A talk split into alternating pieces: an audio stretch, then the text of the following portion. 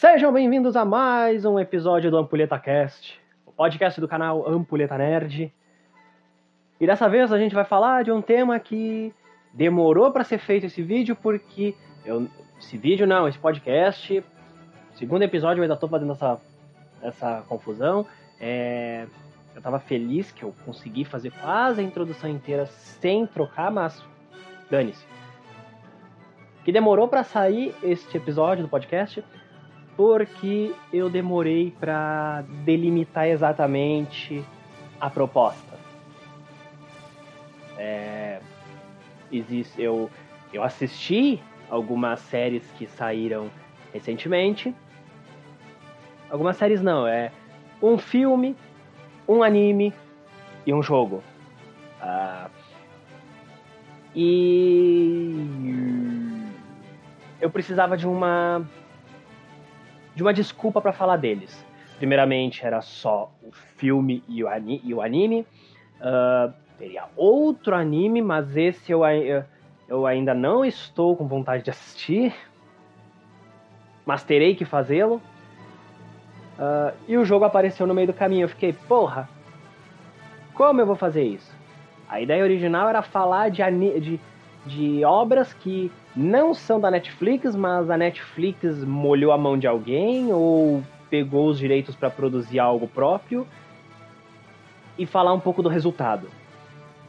Sim, se você não, se ainda não ficou claro, o anime é Knights of the Zodiac, que é como eles batizaram uh, Cavaleiros do Zodíaco da Netflix.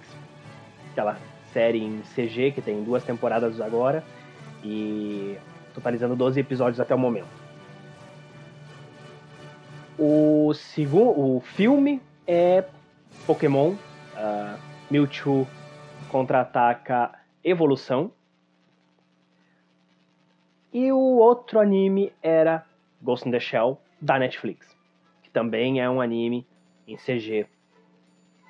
Leon, se é um, se é, se é da Netflix, tecnicamente não é um cartoon em vez de um anime? É, mas se tu for ver, tem muito japonês nos créditos da abertura do Cavaleiro do Zodíaco, então eu imagino que eles mandaram mesmo pra Toei fazer, ou pra pelo menos uh, alguma equipe japonesa. Então eu acho justo chamar de anime, já que é uma série baseada num mangá e é japonês fazendo ela, provavelmente no Japão. Pelo menos a animação. Uh, e. Bem, apareceu Final Fantasy VII Remake, graças a Deus. e a gente, eu, eu queria falar dessas obras. Então, esse vídeo é podcast podcast podcast vai ser para falar sobre isso. Mas para amarrar essa conversa, para mim não ficar balbuciando review uh, por mais de uma hora aqui, eu queria usar esses, essas três produções para falar um pouco da necessidade de remakes. Ou a falta dela, quando é válido, quando não é, uh, o que, que essas obras me fizeram uh, sentir em relação a serem remakes, uh, falhas, acertos, enfim. Eu vou, eu vou adentrar mais e eu sinceramente não sei quanto tempo vai durar esse podcast. É... Eu gostaria de fazer ele de uma hora e meia, uma hora talvez, mas são três obras para mim abarcar e é, principalmente Final Fantasy VII eu quero aproveitar para falar bastante uh, sobre ele. Mas antes, o pode uh, algum, mas antes uh, recadinhos padrões, ok? Não vou me delongar por meia hora aqui como da primeira vez. Calma, relaxa. Uh, bem, esse podcast chega até vocês através do canal do YouTube, para caso você seja um preguiçoso que não nos acompanhe nas outras mídias. Mas para você que não, não vive na bolha do YouTube apenas, a gente tá no Spotify, no Anchor e no Castbox. Nos sigam lá. O, o mais inteligente seria eu pedir para cada um assiste em uma plataforma para mim ver uh, qual delas é mais relevante para mim usar, para eu usar. Min Tarzan, para eu usar. Uh, para mim ver qual que é a mais relevante para eu usar uh, no, no futuro. Mas uh, quanto, enquanto mais plataformas eu, eu tô, maior é a, a abrangência. Claro, fica difícil de saber realmente quem assistiu ao quem assistiu aonde, eu não tenho esse dado, uh, ou se todo mundo assistiu em todas as plataformas. Se sim, por um lado eu me sinto muito agradecido por vocês, pelo apoio.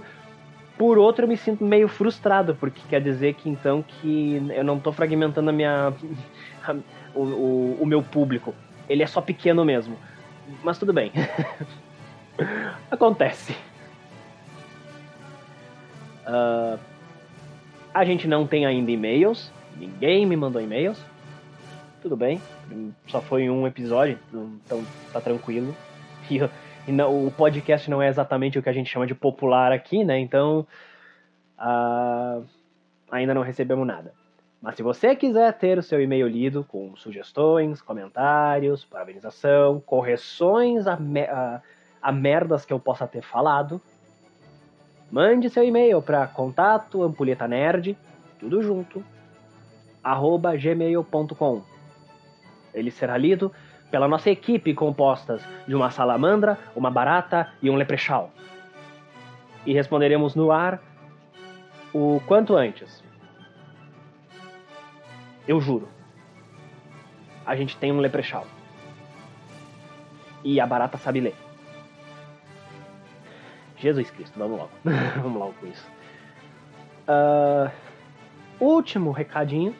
Viu? Ó, não vai dar meia hora a gente, uh, a gente é só eu, mas enfim, uh, eu comecei a streamar lives na Twitch. A gente ainda tá tentando liberar a gente de novo.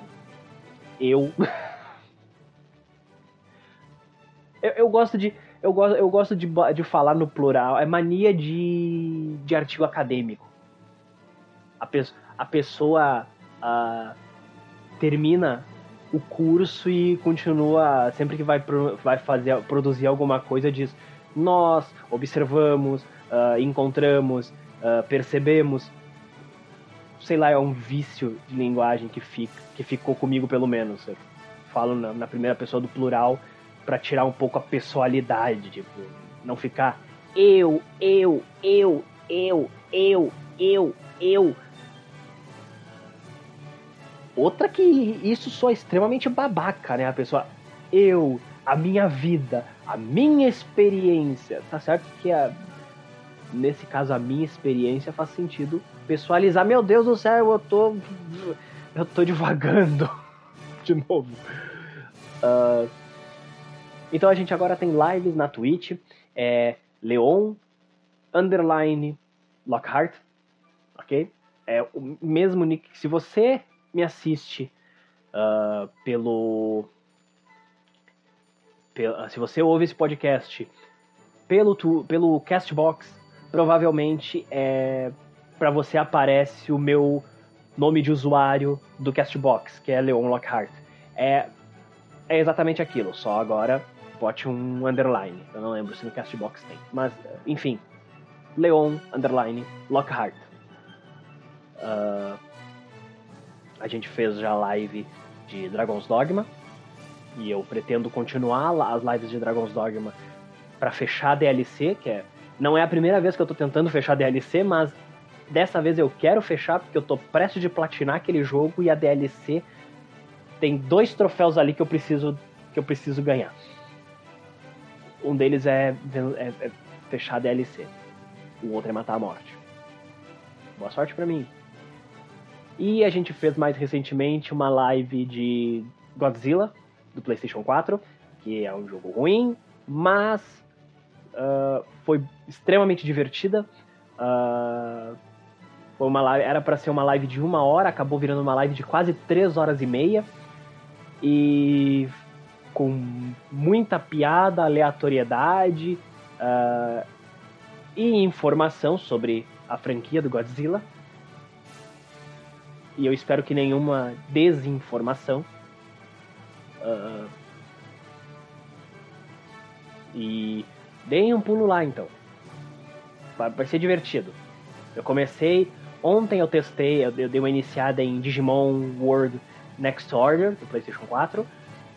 Se tudo der certo, eu vou trazer uma. Eu vou jogar o jogo todo em live. Eu vou fechar a porra de um. É a porra de um RPG. Cyber Sleuth Hacker, Hacker's Memory. Eu demorei quase 200 horas para fechar. Quais as chances de, de, de, de, de Next Order demorar 200 horas também? E eu tô prometendo fazer isso em live. Qual é meu problema? Puta que pariu! Eu, eu, eu sou doente. Cacete de agulha. Bem, é... talvez a segunda gameplay, então, New Game Plus, que daí corre mais, não precisa ficar fazendo grind. Porque sim, é, Digimon é. Cyber Sleuth foi um do. O Hacker's Memory foi, acho que, o jogo onde eu mais me diverti fazendo grind. Porque fazer grind quer dizer digievoluções novas. E poucas coisas são tão legais quanto tu liberar o Omegamon pra tua. pra tua. pro teu grupo. É maravilhoso. Tu monta lá a party com seis Royal Knights do. do Digimundo. Seis o quê?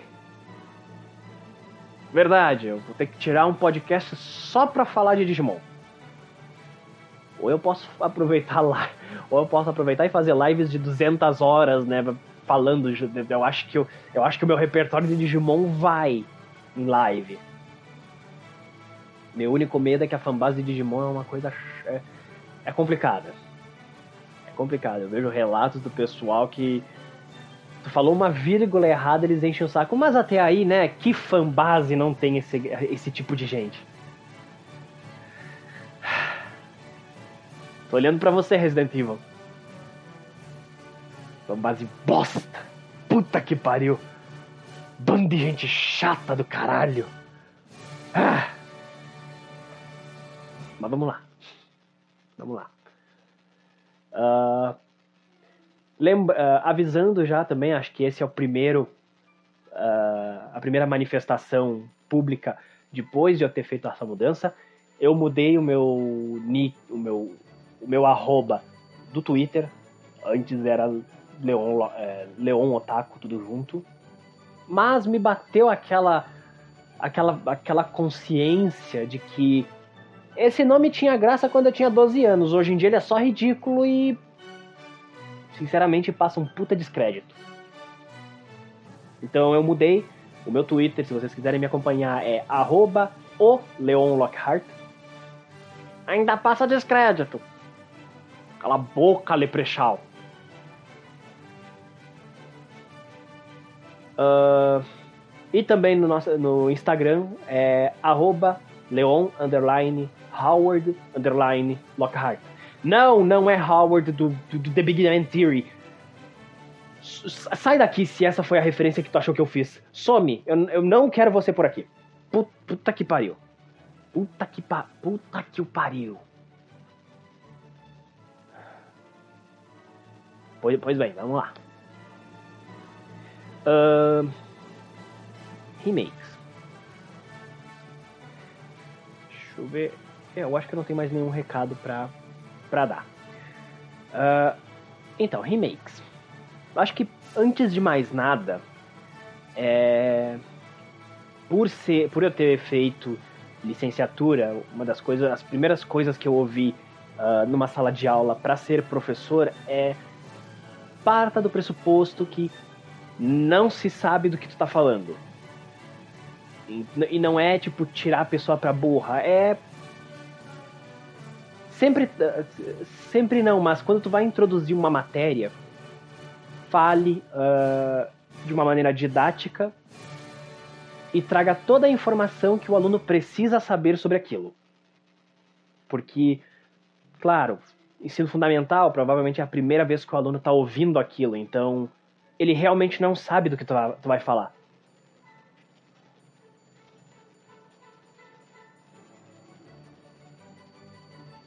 Passou um caminhão do lado de fora, não sei se pegou na gravação. O vizinho, teve vizinho novo se mudando aqui e também trouxe cachorro, então se vocês ouvirem um latido é por isso, eu não tenho como controlar cachorro dos outros. Pelo menos não sem pó de vidro mas isso é crime e é errado e eu já perdi cachorro por causa disso. Então, se você faz isso, você é um filho da puta. Eu já tive cachorro que deram pó de vidro e já tive cachorro que deram veneno. Filhos da puta! Ouvi, ouvi recentemente que a pessoa que envenenou meu primeiro cachorro morreu.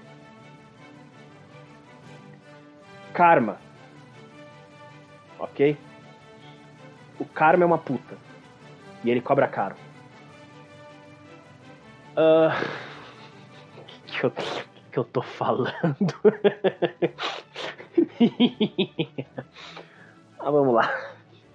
Então, uh, então e, no, e no ensino médio, uh, há chances grandes de que boa parte da turma esqueceu sobre aquilo que eles viram no fundamental. Então, a primeira coisa que a professora me, me falou, falou na verdade para toda a turma, né? não foi só para mim. Uh, quando tu for dar um, iniciar um, um conteúdo, é, haja como se a pessoa não soubesse do que está falando. E na internet, o local da, do mundo onde tu mais encontra gente que entende de tudo sem entender de bosta nenhuma, eu acho justo a gente começar isso diferenciando o que é um reboot o que é um remaster e o que é um remake. Porque eu vejo gente se confundindo nesses conceitos. Ah, mas qual que é a diferença do reboot, do reboot pro remake? O remake não é um, o reboot não é um remake. O remake não é um reboot.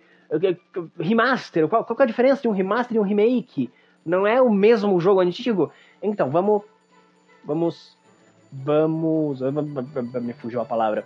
Uh, Vamos estabelecer essa, essa diferença já agora. Pode trazer referência bibliográfica? Claro que não, né, Robin? É, é, é senso comum que eu tô falando.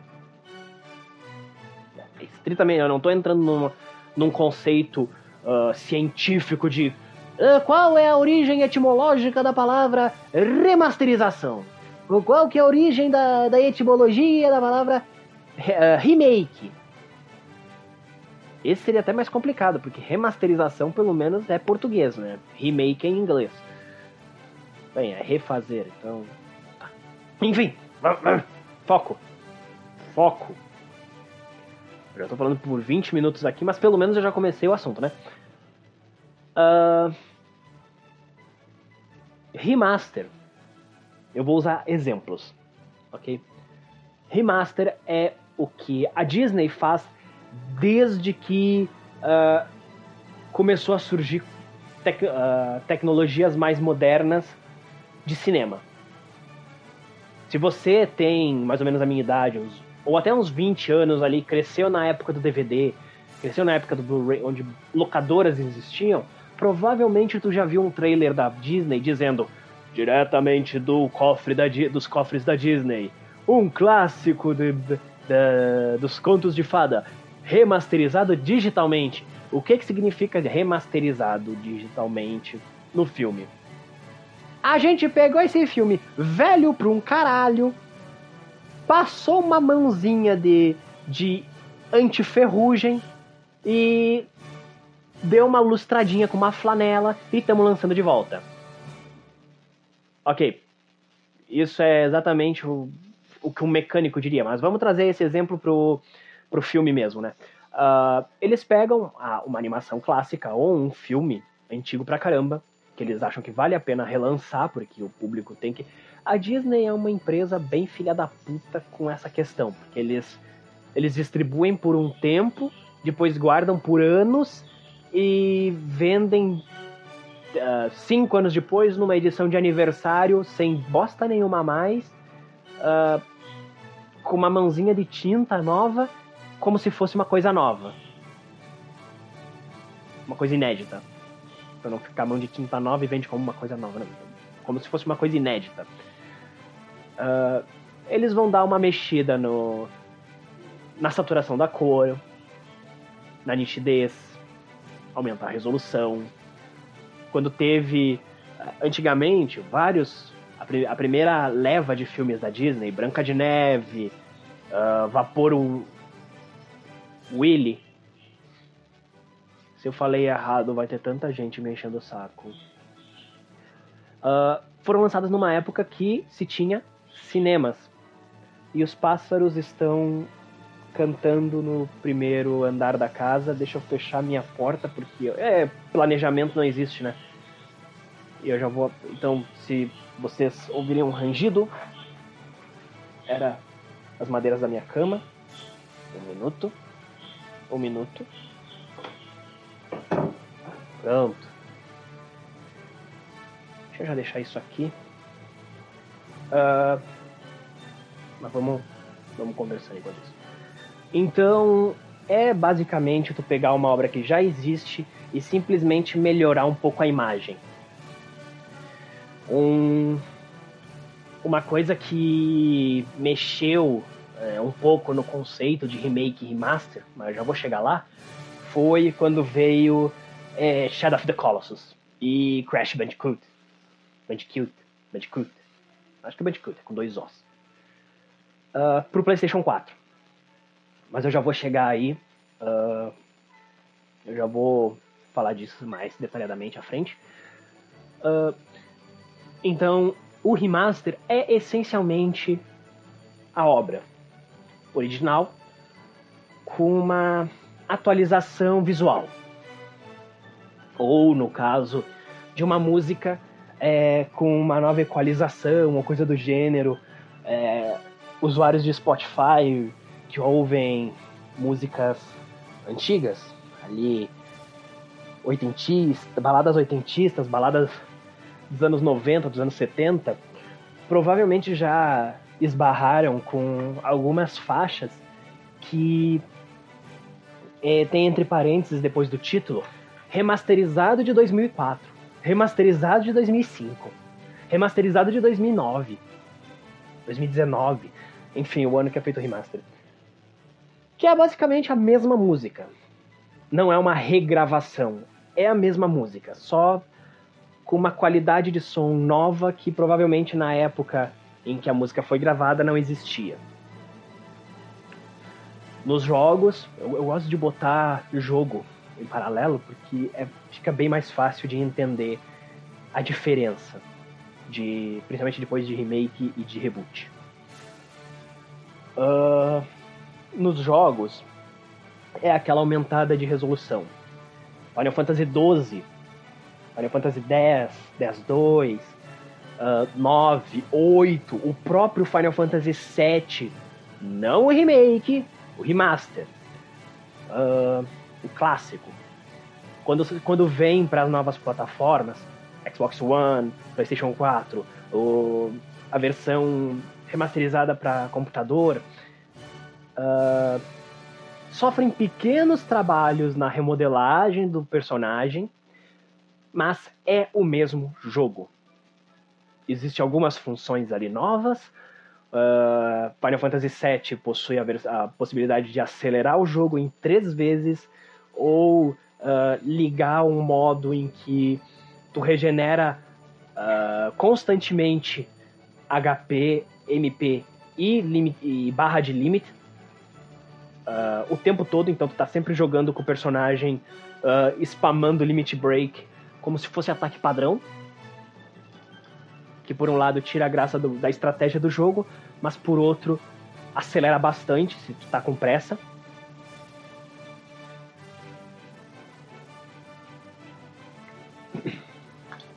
Ou uh, Final Fantasy XII, que tem toda uma uma mecânica de se tu quer aumentar em acho que é 12, duas ou quatro vezes, ou é quatro e oito vezes a velocidade do jogo. Eu não lembro exatamente os números, mas tu pode acelerar o jogo. Final Fantasy X veio simplesmente com aumento de, de resolução e alguns tratamentos na, no, no visual do jogo. Porque, claro, se tu está mexendo na resolução de um jogo, tu precisa dar uns retoques no serrilhado, no, na modelagem do personagem, principalmente nos jogos ali do PlayStation 1. É, eles rodando no PlayStation 1 numa TV de tubo, tranquilo, mas eles rodando numa TV de, de 42 polegadas ou um monitor Full HD, é, tu vê que não é a melhor das ideias. Tu, vê que né, algo aí tá errado. Uh, isso basicamente é o remaster, então. Em suma, é a mesma obra, visualmente atualizado, ou não, ou simplesmente um tratamento mesmo para simplesmente para deixar é, um pouquinho mais bonito, só para não parecer que envelheceu tanto. O remake, ok, é a mesma história, ok, ou se não for a mesma, a essência da história tá ali. Porém, o jogo é refeito. Final Fantasy VII é um exemplo disso. Uh, Tomb Raider Anniversary é um exemplo disso. É, é, é basicamente o primeiro Tomb Raider com alguns ajustes e mas o motor gráfico foi totalmente refeito. Eu não sei até que ponto a história é fiel, porque eu não joguei o primeiro Tomb Raider e eu não terminei Anniversary. Me julguem! Me julguem! Tomb Raider pré-Underworld pra mim é injogável depois de uma certa altura. Eu não consigo. Nesse ponto eu gosto mais de Uncharted. Graças a Deus Tomb Raider depois passou a beber de Uncharted. É um jogo bem mais divertido. Enfim. Uh, e uh, aí é que muda, uh, tem maior diferença entre um remaster e um remake. O remaster não necessariamente precisa respeitar mecânica de jogo. Ok? É, a gente tem uh, o próprio Final Fantasy VII, que depois eu vou entrar em detalhes da mecânica do remake. E aí vem a questão que eu ia dizer sobre uh, Crash e, e Shadow of the Colossus e mais recentemente Spyro the Dragon. Saiu a trilogia remasterizada para PlayStation 4. Que eu vi muita gente chamando de remake. Uh, Crash Team, Team Racing ou Nitro. Eu não, eu não sei, é um nome complicado. Aquele é um subtítulo meio complicado, aquele remaster. Uh, ref, Nitro Refueled ou algo assim. Dane-se. Não, não é importante. Uh, para discussão. Aqui. Uh, a gente tem uh, Crash, Spyro e uh, Shadow of the Colossus várias pessoas eu vejo chamarem de remakes, mas eles se encaixam muito mais como um remaster. Embora o o o Shadow of the Colossus tenha sofrido algumas modificações na gameplay, uh, ele é mais dinâmico de jogar, ele tem uh, algumas modificações na, na mecânica de jogo dele além do controle. Uh, porém, ele é basicamente Shadow of the Colossus. Ok? Então, pra mim, pelo menos, agora é uma opinião pessoal, ele me soa muito mais um remaster do que um remake. Os vizinhos não param de gritar. Dá vontade de jogar uma pedra neles. Uh, que também é o caso de Crash Bandicoot e o Spiral. Eles são essencialmente o mesmo jogo, só que com com textura melhor, com uma textura melhor, o gráfico foi refeito. Uh, então, pelo menos eu jogaria tudo isso no balaio dos remasters. Uh, para mim, chamar de remake é tem que ser uma coisa mais diferente. E guardem isso, que eu vou voltar mais adiante. Uh, reboot Bem, o reboot ele exige modificação na história. Ok? Tomb Raider. Tomb Raider, uh, o reboot de 2012, nos traz outra Lara Croft. Uma Lara, é uma, eles usam uh, como se fosse uma prequel da Lara Croft do da franquia clássica. Uh, e mudam a gameplay, ela fica muito mais parecida com Uncharted. Alguns elementos de RPG, até, que existe pontos de habilidade que tu pode gastar para conseguir alguns upgrades e tal. E mas o reboot ele exige essa questão da história. O reboot é uma correção narrativa. É por isso que Dai não é canônico ele é um reboot do primeiro Devil May Cry. Eu vejo muita gente ou chamando de DMC5, o que quando saiu Devil May Cry 5 é, bota por terra, uh, ou de Devil May Cry Remake. DMC não é um remake, ele é um reboot. Tanto que geralmente a gente, pra distinguir um Devil May Cry do outro. Pro reboot a gente chama de DM, apenas de DMC ou DMC Devil May Cry. Que é essa redundância faz, sei lá, é, a gente chama Devil May Cry 1 de Devil May Cry e DMC de DMC Devil May Cry. Se for chamar o nome completo, ou só DMC, ou reboot. Uh, então, acho bom a gente colocar esses pingos nos is. Uh, o reboot uh, o reboot tem algum compromisso com a história com a história clássica? Não. Nenhum. Se eu quiser pegar uma franquia extremamente extremamente famosa Thundercats She-Ra. He-Man. Se bem que He-Man é um remake. É, é outra coisa que eles fizeram lá. Eles mudaram toda a fórmula. Mas. Se eu pegar qualquer outra uh, série clássica e quiser transformar em uma franquia que não necessariamente precisa dialogar com o original, rebuta.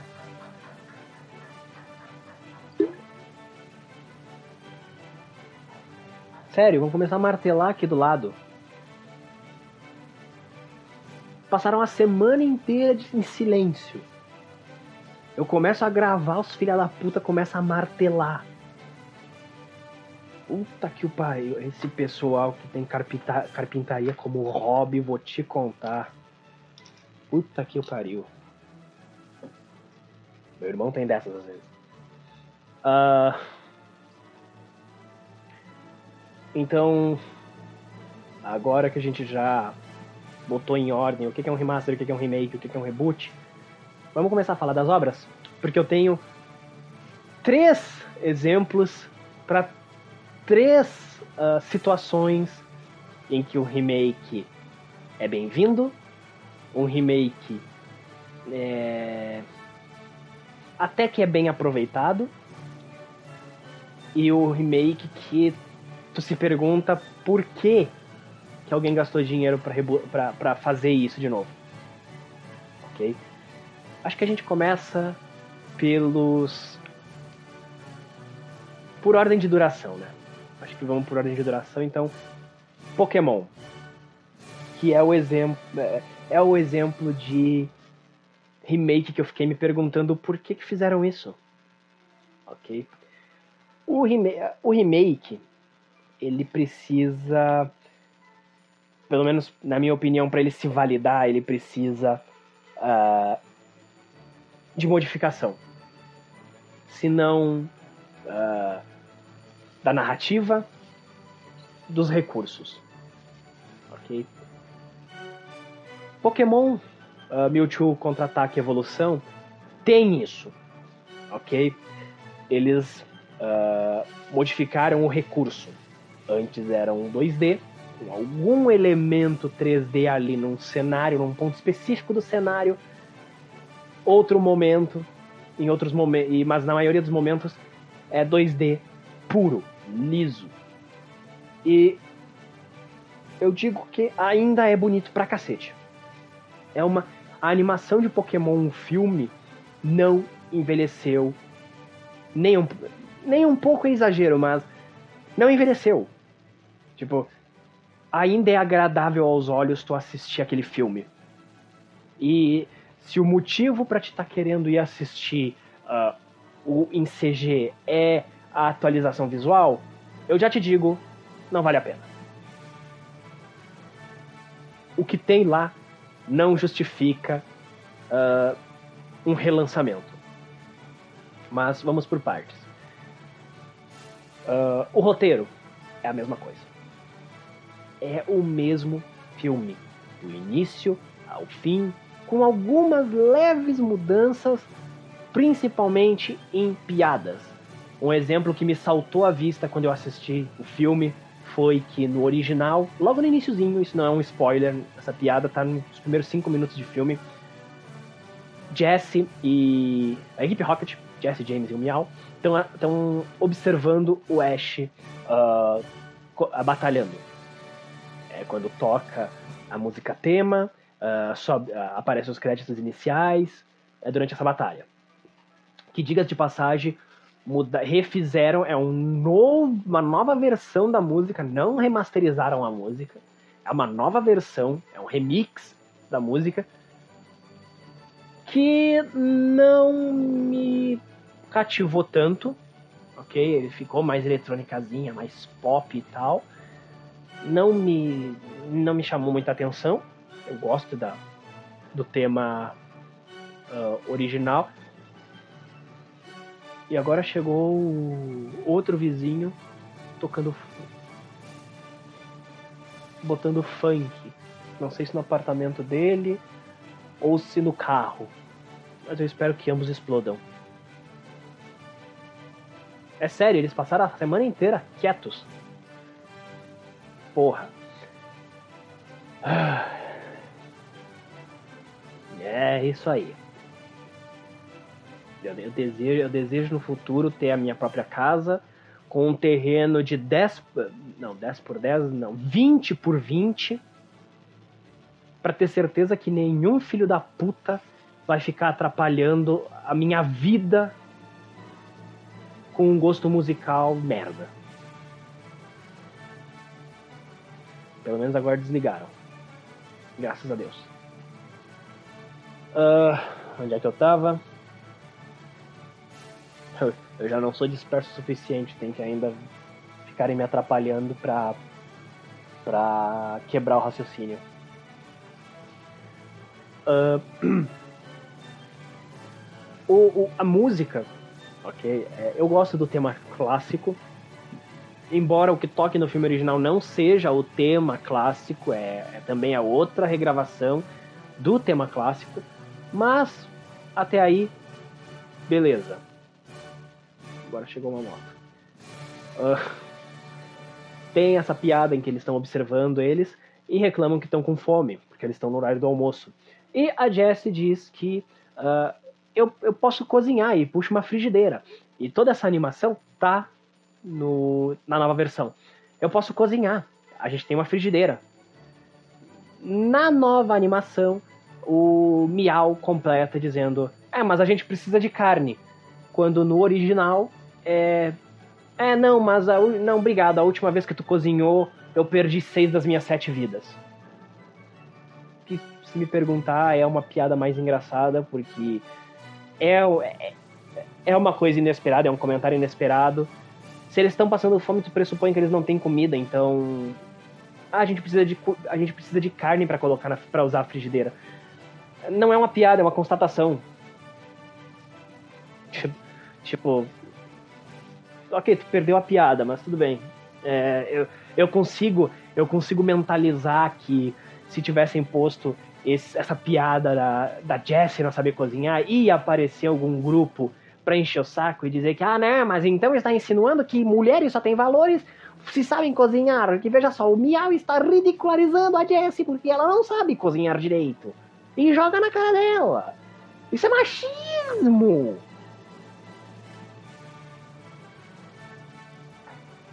Uh, mas fora isso, essas pequenas. Uh, outra modificação que tem na narrativa, que também é só uma piada, é. No original, uh, ah, para chegar na ilha do Mewtwo, na tempestade, uh, os protagonistas pegam é, uma carona com a Jessie, o James e o Meow vestidos de vikings. E fazem todo, tem todo uma, um comentário ali de ah, eu não sabia que ainda existiam vikings e o Ash larga uma a, a, maioria deles mora no Minnesota, se não me engano. É, é uma cidade, ele diz uma cidade aleatória americana. E, sinceramente, é uma piada bosta no original. tu fica. Peraí, então o mundo Pokémon é, é o nosso mesmo? Tipo, isso não é um mundo fictício? É... O que que tá acontecendo? É... é localizar uma piada que não faz sentido ter localização. No original, eles estão vestidos de marinheiros. É, ou de companhia de turismo e tal, mas é uma coisa mais. É, sóbria. Não, não é tipo. Eles numa barca. Num, num, numa barca. Num barco viking. Uh, com elmo, com chifre e barbona. Mas fora isso, de novo o roteiro é o mesmo. O visual, os Pokémons ficaram legais. Os personagens humanos, não. Eu não sei vocês, mas se eu tô acostumado a ver 2D, o 3D me incomoda. Ok? É, isso vai se repetir em Cavaleiros do Zodíaco. E isso se repetiu no trailer do Ghost in the Shell da Netflix. O trailer do Ghost in the Shell da Scarlett Johansson não me soou tão estranho quanto o, o, o CG da animação do, da Netflix. Uh, e de fato, até a questão visual em textura dessas coisas tá bem feita. O 3D tá sendo bem utilizado porque tu olha a, a pele do Venossauro parece uma pele de sapo. Tu, tu olha o, o, o Blastoise, a, a, a, caça, a carapaça dele parece de fato algo sólido, uma carapaça de uma tartaruga, ok? É, áspero. Uh, enquanto a pele dele também parece o couro de uma tartaruga. Pelo menos te lembra uh, o couro de uma tartaruga. Uh, não é fotorrealista, ainda é bem cartoonizado, mas te passa essa sensação de textura. Da mesma forma que o Charizard te passa a sensação de que ele é feito de escamas, como uma cobra. O que é bizarro. Aí parando pra pensar no Charizard, é bem... eu não lembro agora se é cobra ou é simplesmente como se fosse o couro de um lagarto.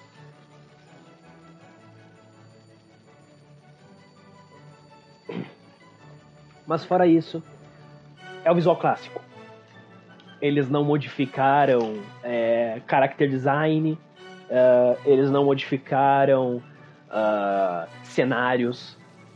Basicamente, eles só usaram, tipo, olha, agora a gente pode fazer umas jogadinhas aqui com o CG e para montar principalmente a arena do Mewtwo, uh, que antes a gente não podia, ia ter uma, uma animação mais, mais complicada para fazer em 2D agora a gente tem essa, essa forma, podemos mudar e fazer assim para ficar mais bonito.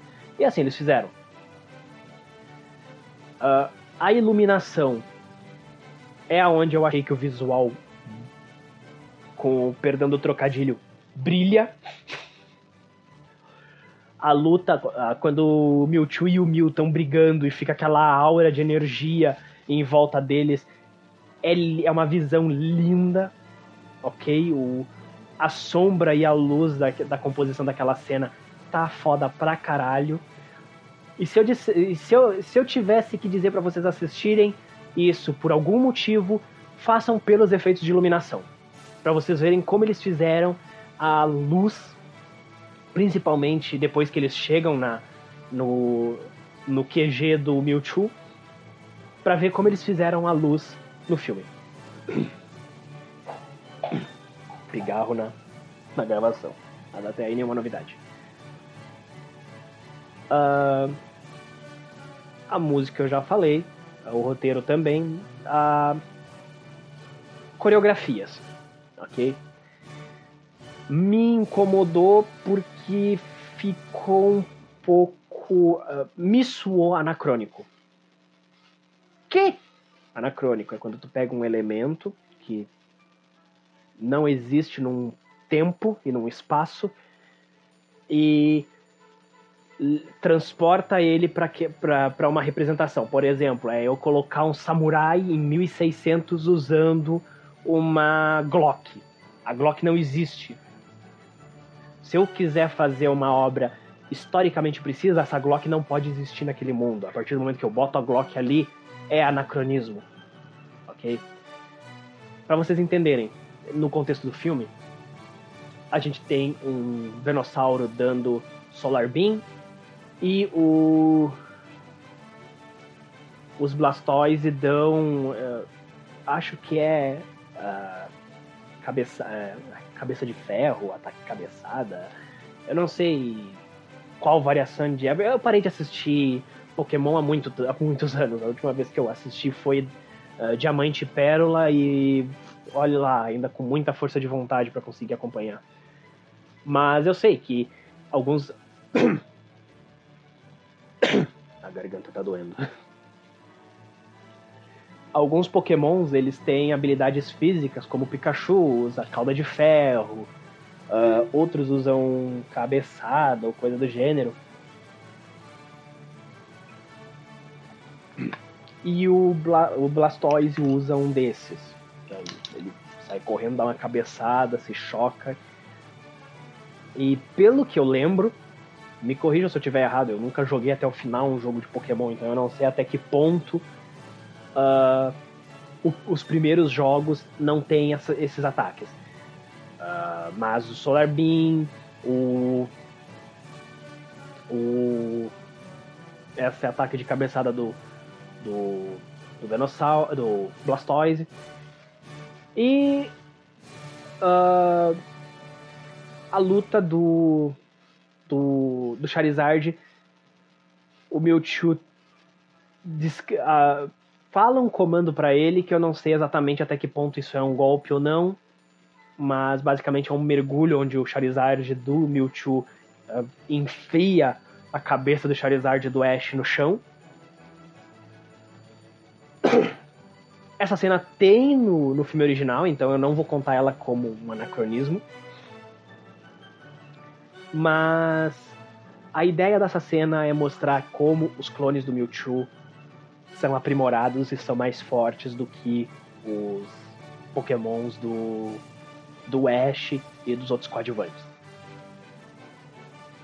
Já começa que o fato deles apelarem para esses golpes mais uh, especiais e tal é ok, serve para dizer que ele é mais forte, que ele, olha só, ele tem um golpe que tecnicamente você não, o teu não tem. Mas por na época em que o filme foi feito, o original, não ter esses ataques, soa, soa anacrônico. Porque está demonstrando força com algo que, ok, não foi estabelecida a existência disso ainda. No original, é simplesmente o Venossauro agarra o, o Venossauro do, do coadjuvante ali o Venossauro do Mewtwo agarra o Venossauro do coadjuvante e joga. E é isso, ganha a luta sim, tipo, é um arremesso. Ou seja, ele deu um super efetivo num monstro, no mesmo monstro em que ele é e deu e, e matou num golpe, matou não, mas incapacitou num golpe só. Isso remete muito a level de videogame. Olha aqui, temos essa mesma criatura com as mesmas habilidades, uma lutando contra a outra. É apenas level que decide. Então tu demonstra com um ataque básico o poder daquele Venossauro.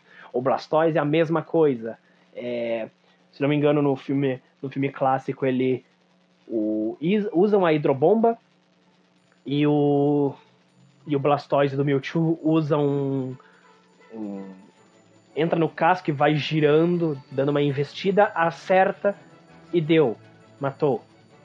Matou não, deu até incapacitou. Eu tô querendo matar Pokémon hoje, hein? uh, e principalmente a que me chamou mais a atenção, porque era a minha favorita dessas lutas, era a luta do, do Charizard. Porque a luta do Charizard era. Uh, tinha ali um, uma perseguição no ar, e o Charizard do Mewtwo começava a dar um monte de investida de todos os lados no Charizard do Ash, e terminava com ele pregando o Charizard no chão. No novo, eles botaram uma câmera meio que na cabeça do Charizard, entre aspas, uh, ah, para perseguição. E o Charizard do Mewtwo simplesmente uh, pega e mergulha com o do Ash no chão, incapacitando ele. É... ok, é...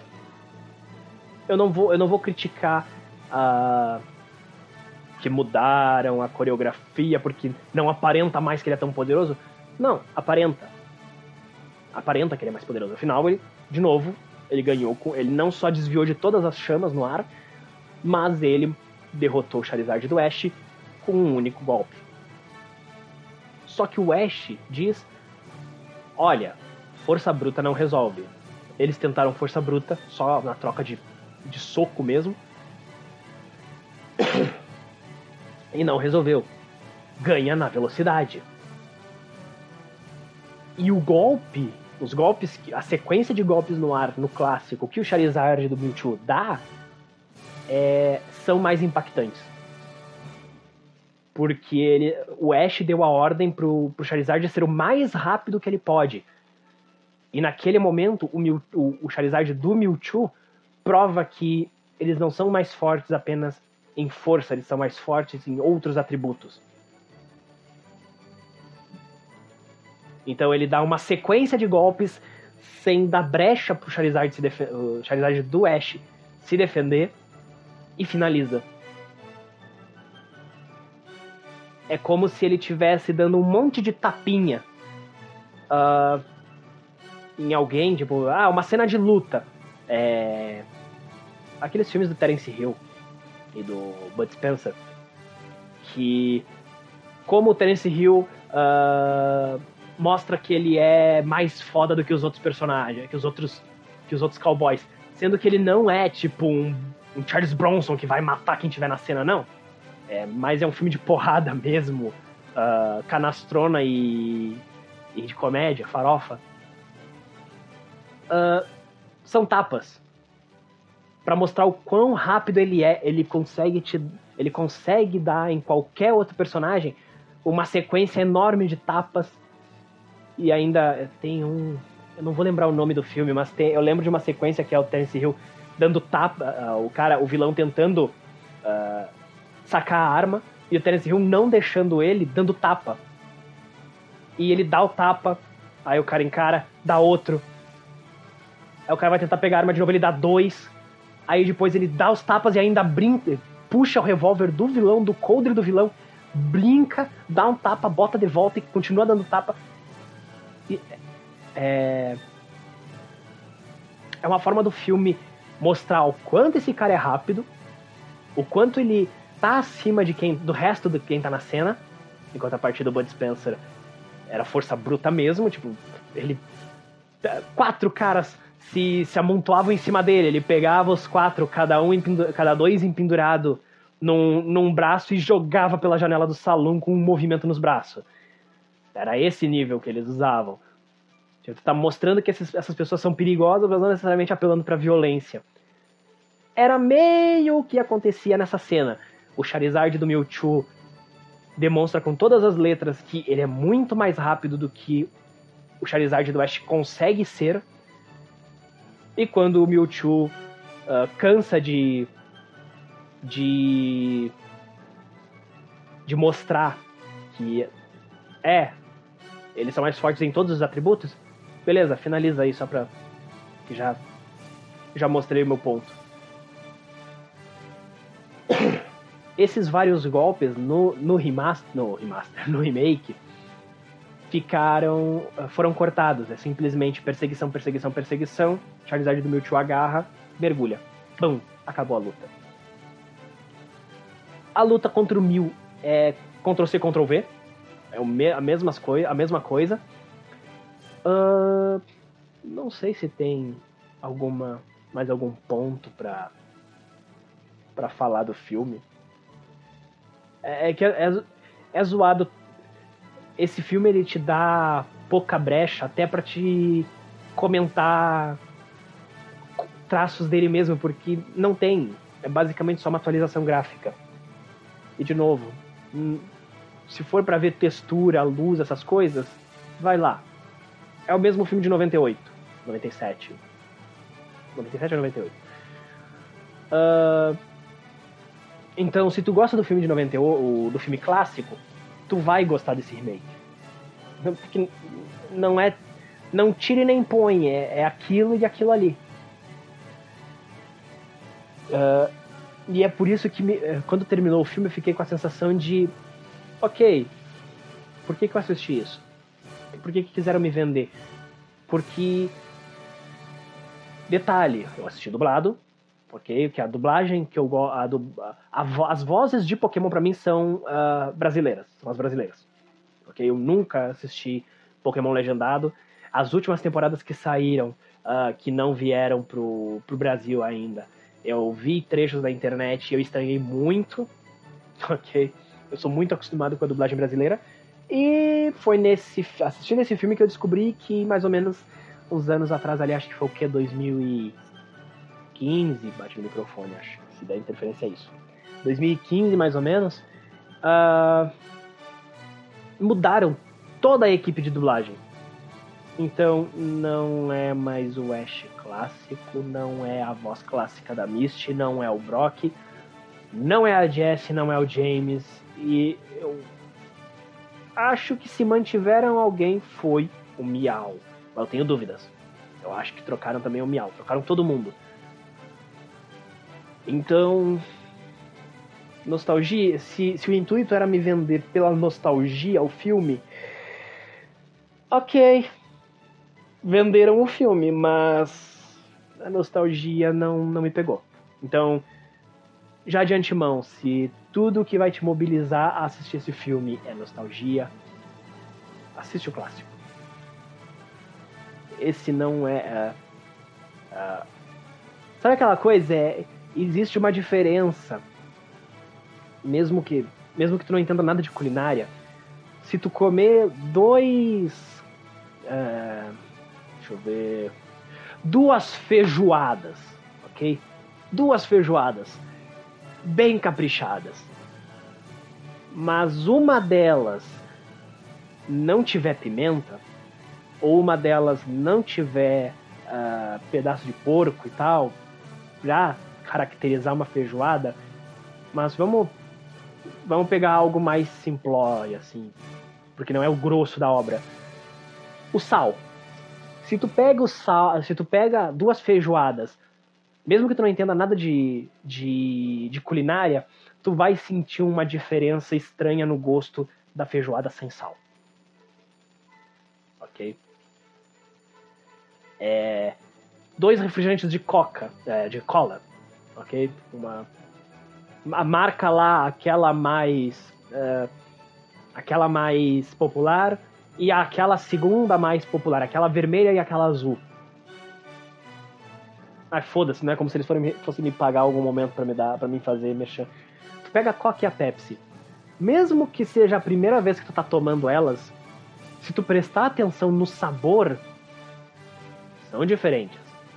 Tem uma baita diferença ali. É mais ou menos essa impressão que esse filme passa. Ok? É. Ok, é Pokémon. É o Pokémon que eu assisti na minha infância, mas não é bem o Pokémon que eu assisti na minha infância. E. Lembra que eu tinha dito do remaster que eu ia puxar mais aqui?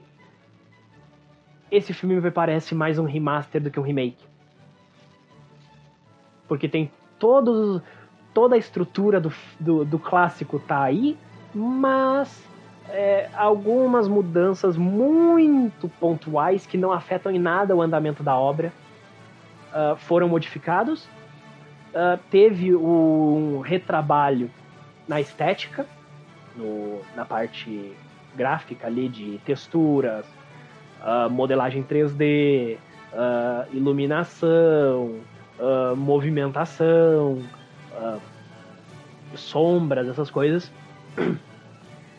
mas não ao ponto de ser algo diferente. É o mesmo filme. É essencialmente o mesmo filme. Até os próprios pokémons que aparecem, não aparece nenhum pokémon uh, após. Uh, não, não, aparece, por exemplo, nenhum pokémon de Jotô. Porque esse filme se passa ainda na região de Kanto.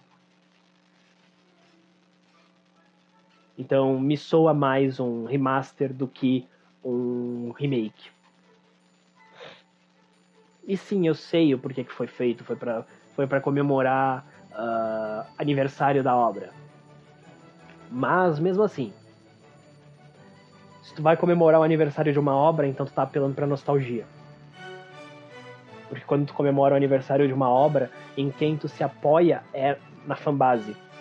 E a fanbase do filme não necessariamente vai ter um, uma nova experiência com esse filme novo. Não, é a mesma experiência. Talvez até inferior, porque tu não tá assistindo pela primeira vez. Não é as vozes que tu tá acostumado. É... E tem, que nem eu falei ali. Pode ser picuinha minha enchendo o saco do filme? Pode, mas até aí isso é passível de qualquer obra. Uh,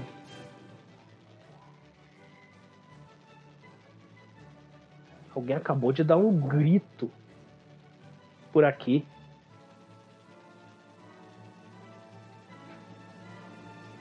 E eu já tô ignorando o fato do vizinho estar tá ouvindo música. Dane-se.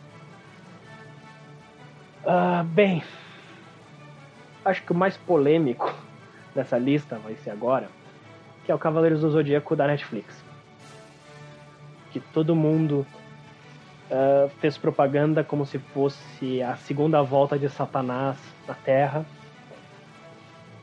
E não é tudo isso. Assim, uh, eu pensei que ia ser muito mais uh, ruim, o que não é. Ok. Uh, ele tem mais cara de remake para mim do que o, o Pokémon, porque ele basicamente pega as, a história base, faz algumas mudanças, o que me soa em algum ponto mais um reboot do que qualquer outra coisa, mas não chega a tanto. São mudanças é, pontuais na história que mudam a mudam a história, mudam a motivação de alguns personagens e o desenrolar de alguns eventos, mas não necessariamente a mensagem da obra. É, não é um spoiler, isso está na introdução do primeiro episódio. Atena, a Saori não está mais sendo é, acusada de ser uma falsa Atena. Olha, eu já vou chegar ali, eu vou ainda entrar mais a fundo nisso um pouquinho, mais adiante. Uh, ela está sendo acusada de ser uma reencarnação de Atena, nascida numa profecia de que se os cavaleiros seguirem ela, ela causará a destruição do mundo. Claro, a gente sabe que quem está inventando isso é o resto do santuário.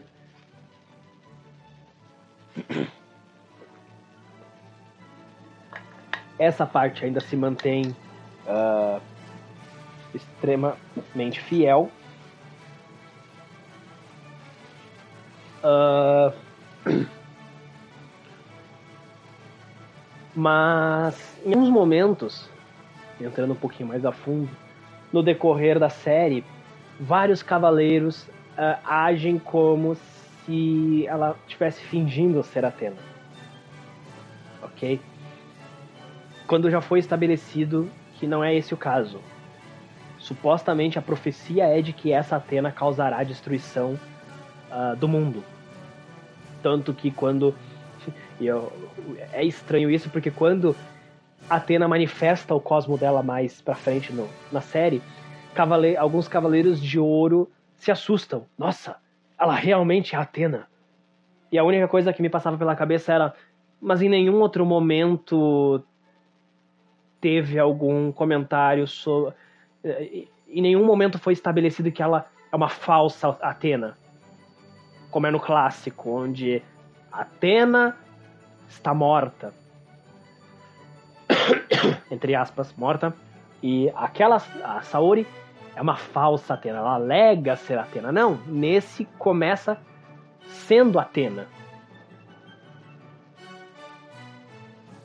Tanto que eles mudaram a.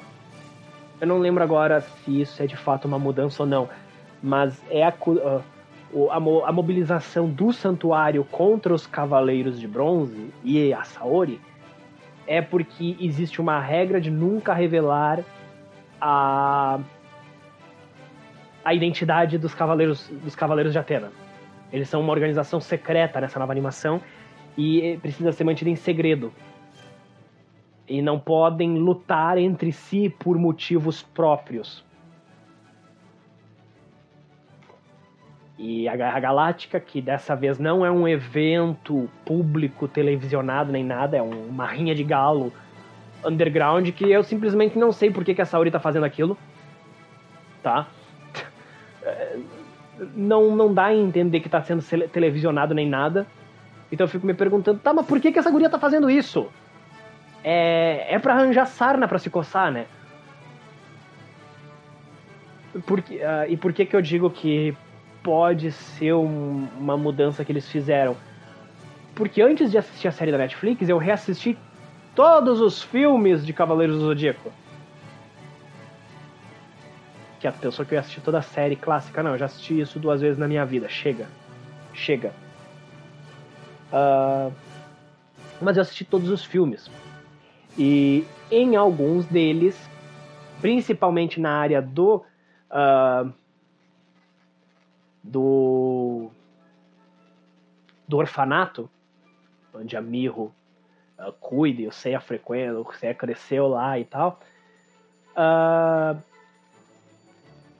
eles demonstram para todo mundo e ficam falando que ah, nós cavaleiros, ah, porque o cosmo, ah, porque... então não existe segredo nenhum, tipo, foda-se, se tu quiser contar para todo mundo que tu é um cavaleiro do zodíaco, à vontade, fica, fica a teu critério. Uh... Nesse clássico existe mais uma questão de uh, não, é, não, não espalhe, não, não deixe as pessoas perceberem. Uh... E Bem. Uh, temos a inclusão do Dr. Willy. Digo, Dr. Tema, não, digo o. Qual que era o nome do vilão? Fugiu o nome do cientista. Mas enfim, a gente tem o cientista bom, que é o Mitsuma, o Mitsuma Sakido, e o cientista mal, que eu vou chamar de Dr. Willy. Por referências óbvias. Eu não sei se vocês não entenderam. Dr. Dr. Willy. Mitsuma Sakido ainda é extremamente parecido com, com o Dr. Light, diga-se de passagem. uh, que é uma organização, ele monta um exército paramilitar que trabalha para ele, e ele é o responsável pelo desenvolvimento dos Cavaleiros Negros. Ok, eles são uma experiência. Meio que eles pegaram a ideia dos Cavaleiros de Aço, que são filler, Então enfia no cu. Que, ah, não, eles misturaram isso, para ser os Cavaleiros de Aço, eles que são artificiais. São fillers. Uh, não existe no mangá. Uh, e adaptaram para os Cavaleiros Negros. Que em retrospecto não fazem o menor sentido, porque naquele momento, aquele é o primeiro desafio que os Cavaleiros de Bronze estão enfrentando. Por que que existe, especialmente deles, várias cópias de Cavaleiros. Uh, várias não, mas existe um Cavaleiro Negro para parear com cada um. Existe o Pegasus Negro, o Dragão Negro, existe o, Andrômeda Negro e o Cisne Negro. Tu fica, mas eles não são relevantes ainda. É, Seiya é cavaleiro há uma semana. E olhe lá. Por que que... Por que, por que especificamente deles? Os outros, beleza, são cópias do Ikki. Dá a entender que os Cavaleiros Negros estão sendo liderados por ele. Então... Assim... Dando uma... É... Porque daí a Kurumada é um péssimo roteirista, puta que pariu. Não faz o menor sentido isso. Ainda dá para dar uma exercitada na mente e dizer que não, como eles estão obedecendo o Cavaleiro de Fênix, o poder deles advém do Ikki e tal, é por isso que a armadura deles é, é, é, é uma armadura negra de Fênix. E que digamos que esses são os, os carne de vaca, né, do, dos Cavaleiros Negros. O obstáculo mesmo é os específicos dos Cavaleiros de Bronze. Mas enfim, nesse novo faz sentido estarem ali, tipo, ah, por que que por que, que o Wiki tá, ah, porque o Wiki tá trabalhando para ele. Então, ele coordena os Cavaleiros Negros. Faz um pouco mais de sentido. Muda a natureza dos Cavaleiros Negros? Muda. Mas até aí. Pode vir aqui nos comentários e, e responder sinceramente, no que que muda na no, entendimento de Cavaleiros do Zodíaco clássico, primeira temporada, da, da Guerra Galáctica até as Doze Casas, qual a diferença que faz tu saber, tu mudar ou não a origem dos Cavaleiros Negros? Só, do, só dos Cavaleiros Negros, porque os Cavaleiros de Prata depois aparecem mais adiante. Então aqui no remake, no, na nova série.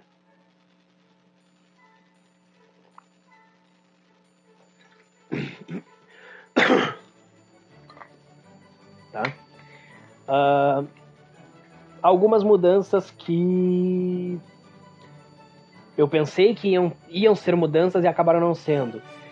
Quem é a irmã do Seiya? Sempre teve a teoria de que a Marin era a irmã do Seiya. Aí vem Prólogo do Céu e. Não, não, não, não, não! O Seiya não é irmão da Marin. O irmão da Marin, na verdade, é o. O. Guerreiro anjo ali de. De Ícaros. E, ele é, é, Qual que é o nome dele mesmo? É, to, Toma. To, Toma. Thomas. Toma. O Toma de, de Ícaro é o irmão verdadeiro da Marin. E deixa.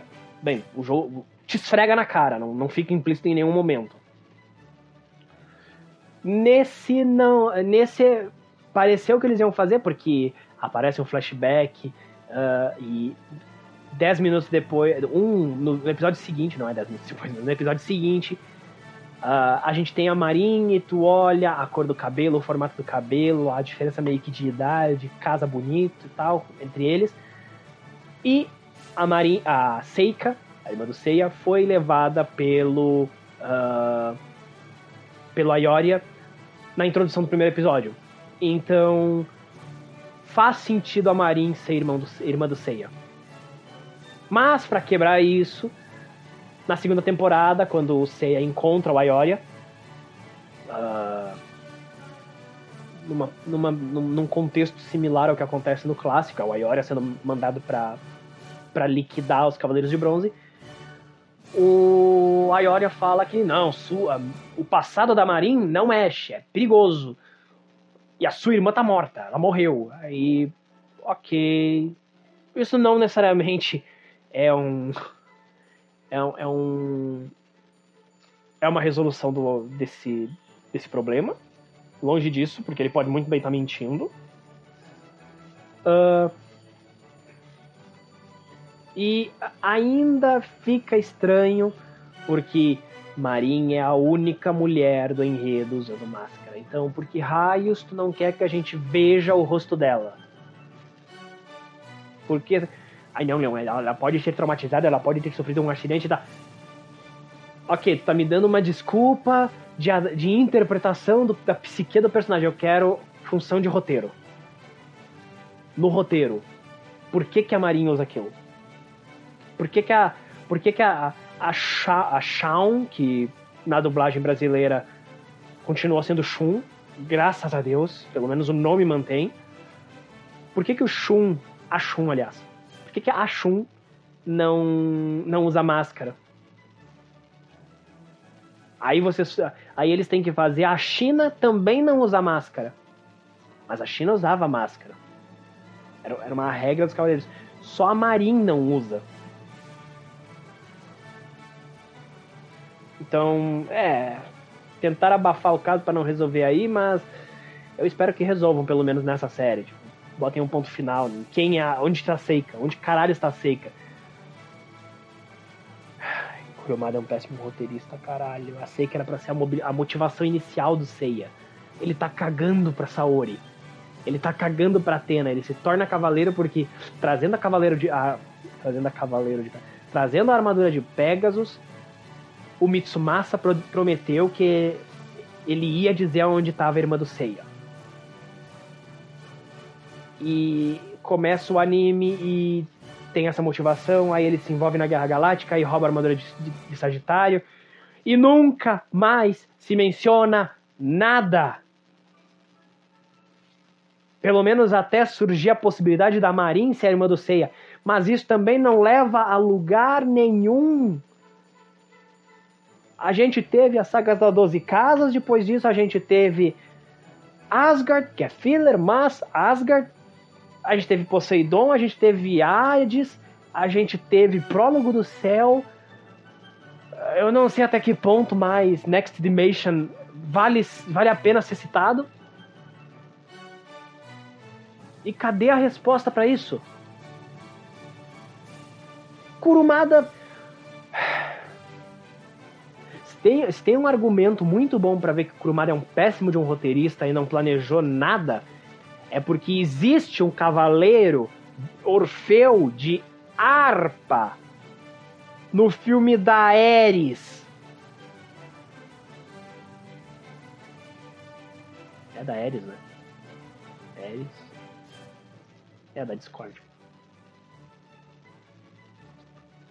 Porque por algum momento. É que eu, recentemente eu confundi esse nome com algum outro nome que não tinha nada a ver com Cavaleiros do Zodíaco e eu acho que tinha a ver com The Witcher. Não me pergunte o que, que passou pela minha cabeça.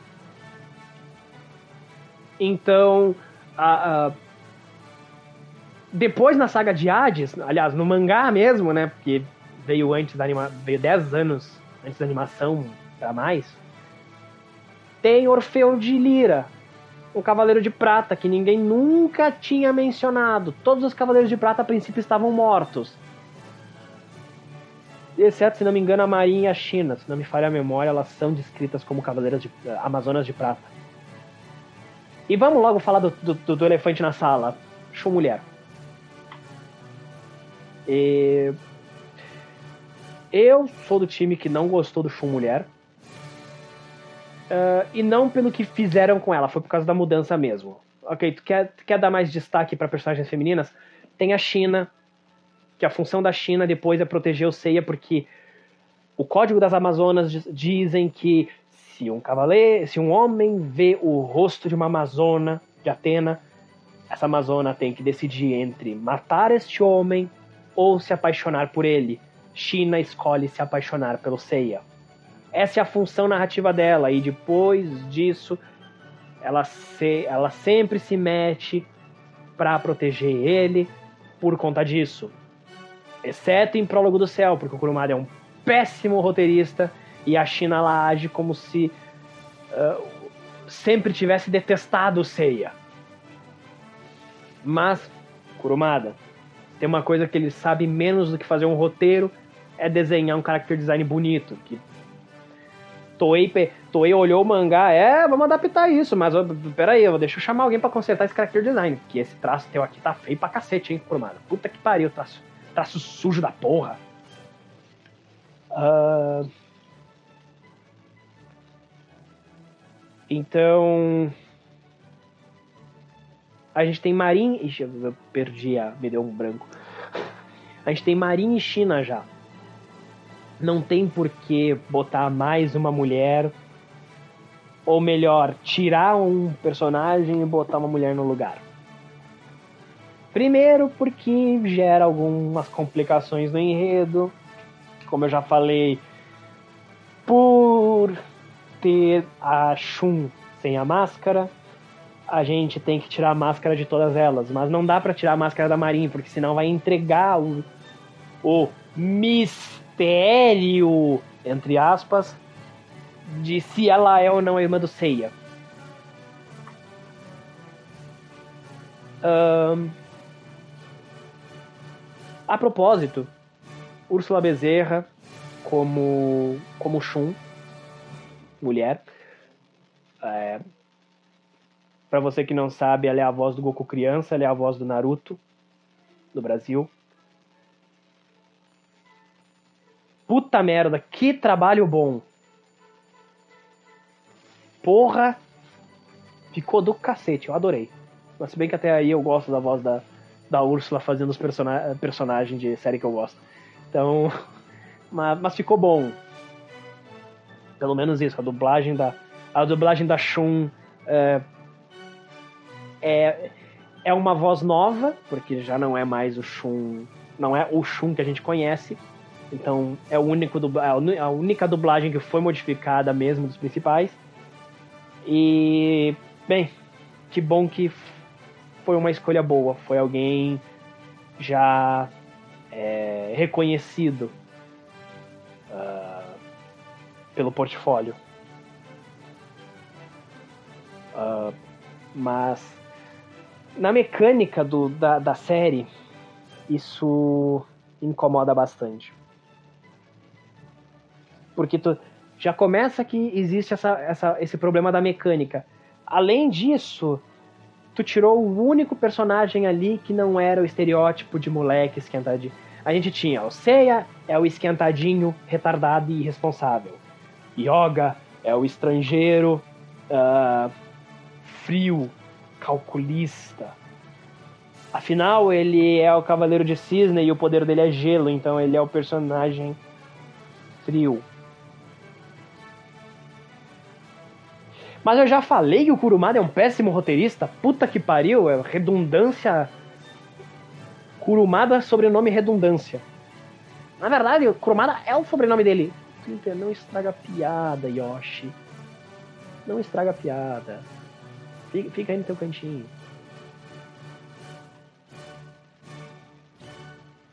A Shiryu é o é o chinês disciplinado, uh, que pensa antes de agir e, e guia até as pessoas, e guia a equipe uh, para um raciocínio junto com o Yoga. Eles são cérebros, o, o Seiya é a, é a mão com Parkinson, nesse, nesse corpo que a gente chama de Cavaleiros de Bronze.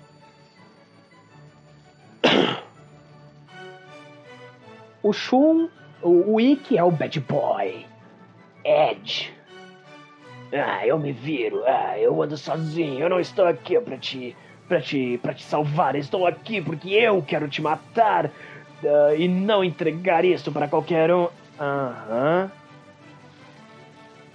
Tá. Eu, eu, ainda hoje eu olho o Ikki e eu só consigo pensar no Matsundere. Viu? Vocês podiam ter transformado o Ikki. Ele seria uma, uma, uma, uma bad girl de cabelo azul Tsundere.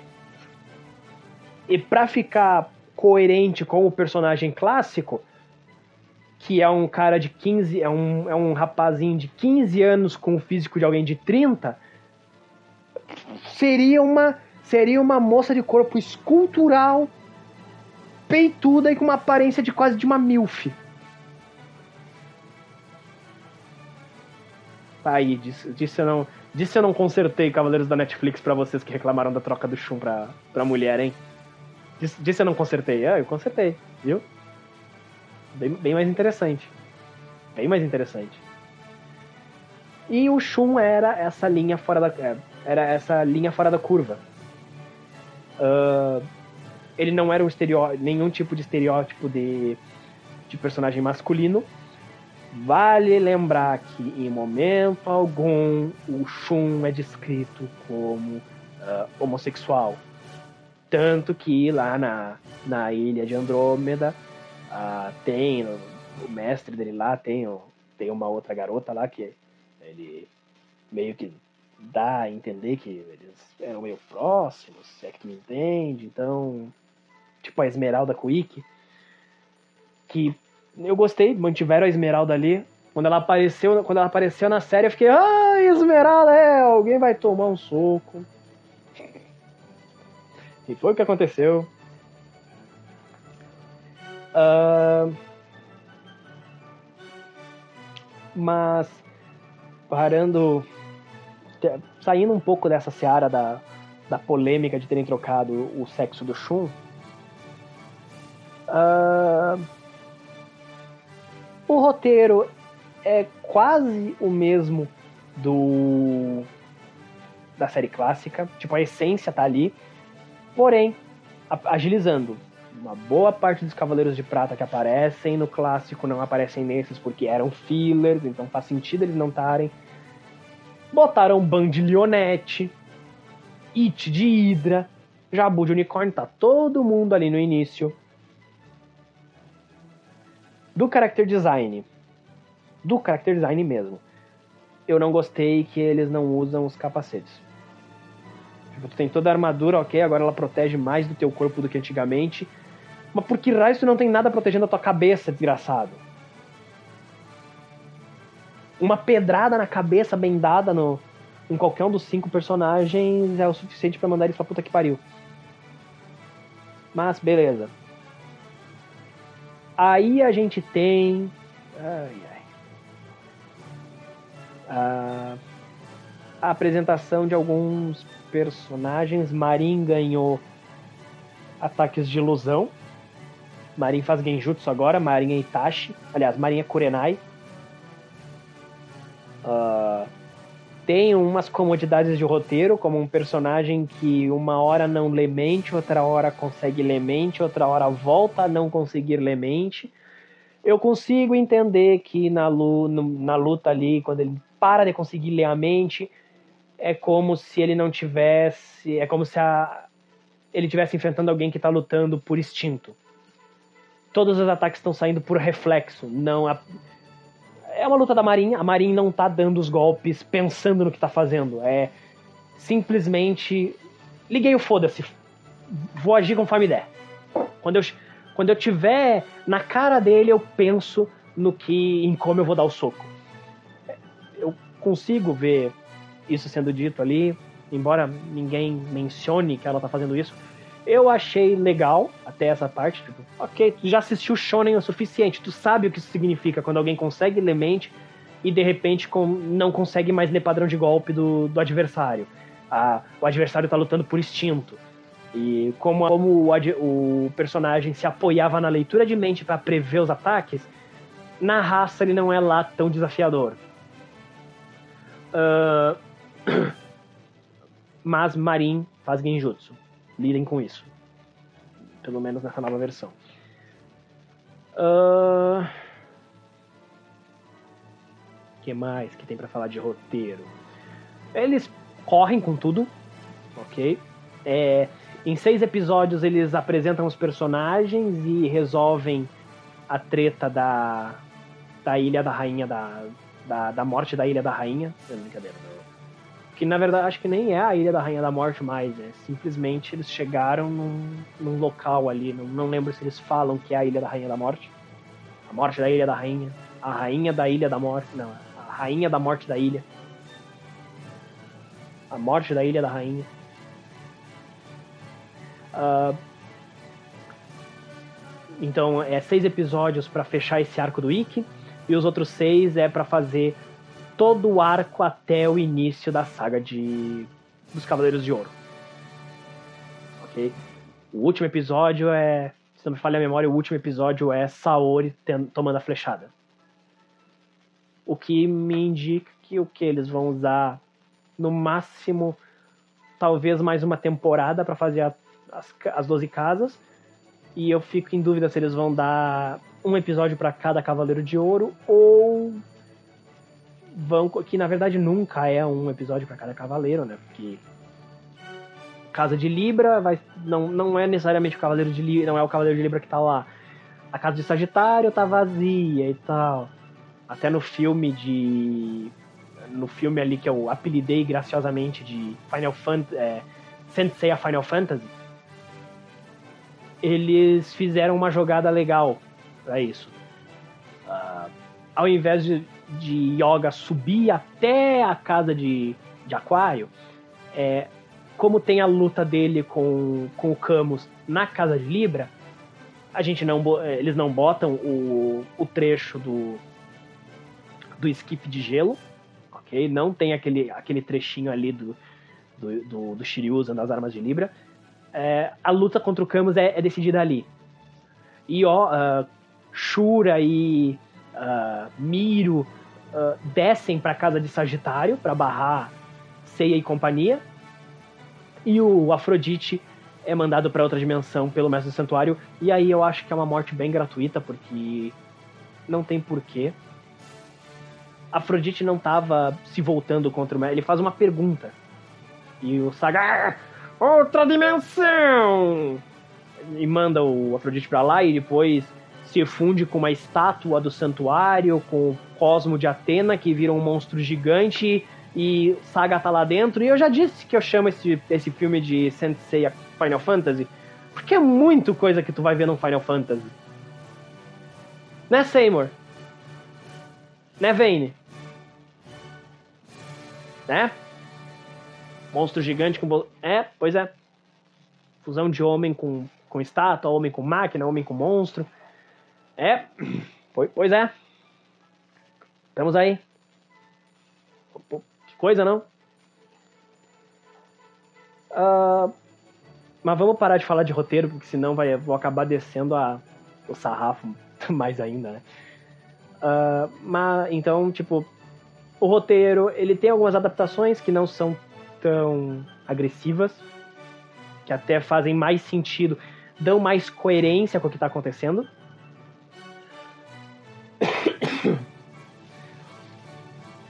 Existem uns trechos ali que não precisavam, tipo um bueiro falante. Pois é, um bueiro falante.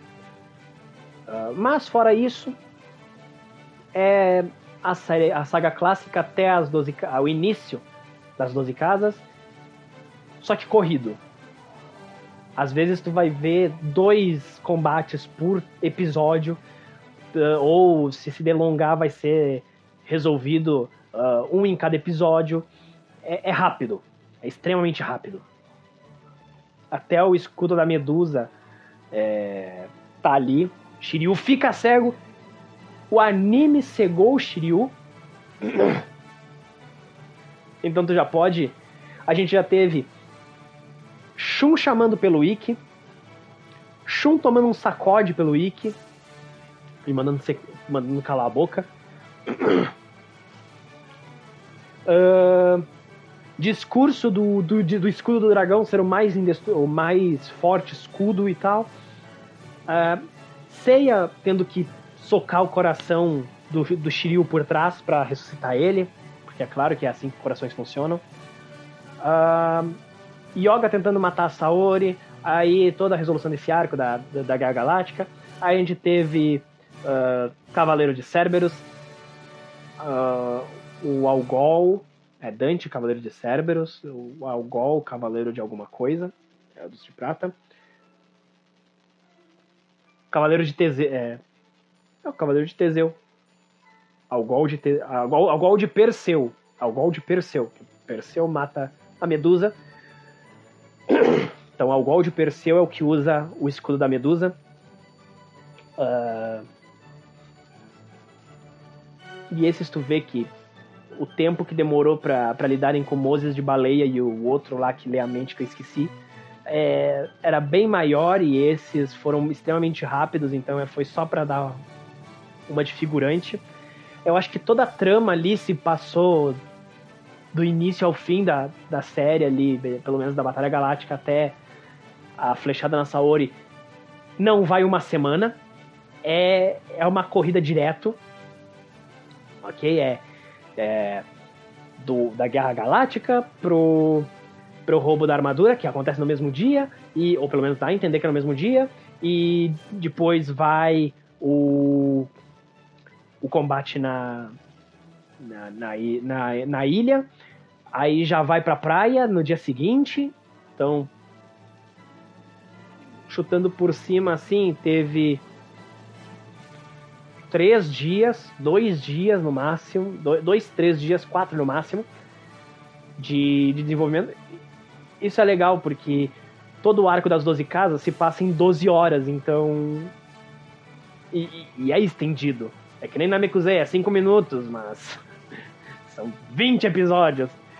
É... Então fazer a série andar tão rápido assim e, e ser um espaço curto de tempo é, mu é muito bom, porque esses, esses três, quatro dias passaram mais rápido do que toda a saga do, das Doze Casas inteira. Agora vamos ver como é que eles vão fazer, né? O resto do, do enredo. Vamos lá. Visuais. Tem muito cenário genérico.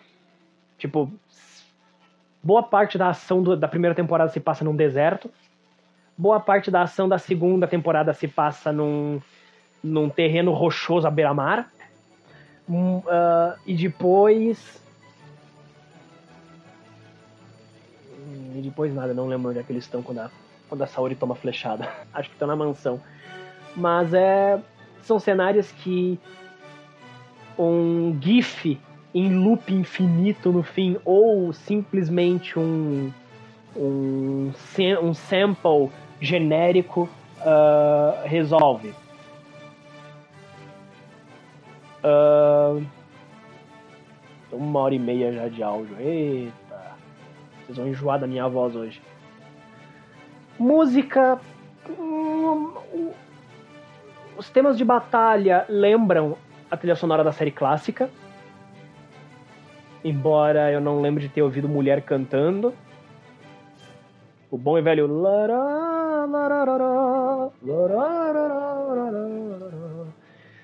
Não lembro de ter visto isso na série. O que para mim é uma, é uma falta. Faz falta Cavaleiros do Zodíaco. O que define Cavaleiros do Zodíaco é essa música.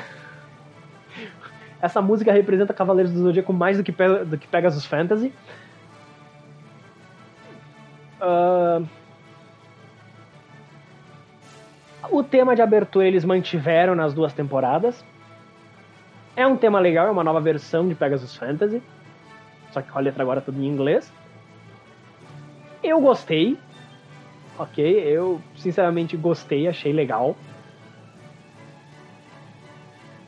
Claro, poderiam ter botado as músicas da manchete, mas tudo bem. Perdoável, não, brincadeira, eu não, gosto. Embora com o tempo tu passe a gostar daquelas músicas. Né? Principalmente a, a, a anterior lá. Os guardiões do universo vão descer o pau. Ou algo assim, foda-se. Não é como se eu ouvisse essa música todo dia. Uh...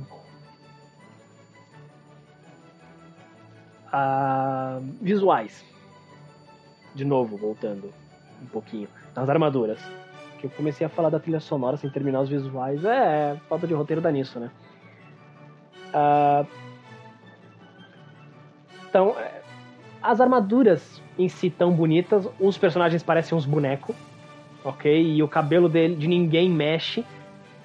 acho que no máximo da Atena, mas porque é extremamente longo, então eles só uh, arrastam uh, o movimento deles para um lado e para o outro. Tipo, tá todo todo o cabelo ele mexe de uma vez de um jeito só.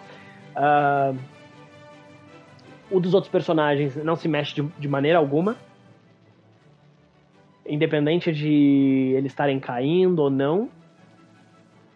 Falando em cair, é. Ceia da turbilhão de Pegasus no, no Moses de baleia para dentro d'água. Ceia! Cavaleiro de baleia, Ceia. Bale, baleia, tu. Tu não. Bem, funcionou, ele fica nocauteado depois daquilo. Tu fica. É, o roteirista dessa série também não, não passa muito. Não tá muito longe do Kurumada. pra, pra, pra, ter usado uma lógica dessas e ter feito dar certo, é, não. Tem, um, tem uma falta de lógica e padrão de roteiro de Cavaleiros do Zodíaco. Uh, eu acho que não tem muito o que mais falar. Uh,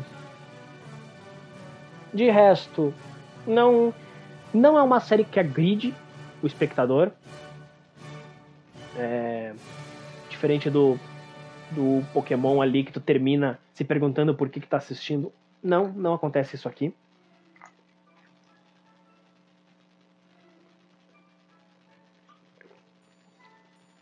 Hidratar a garganta.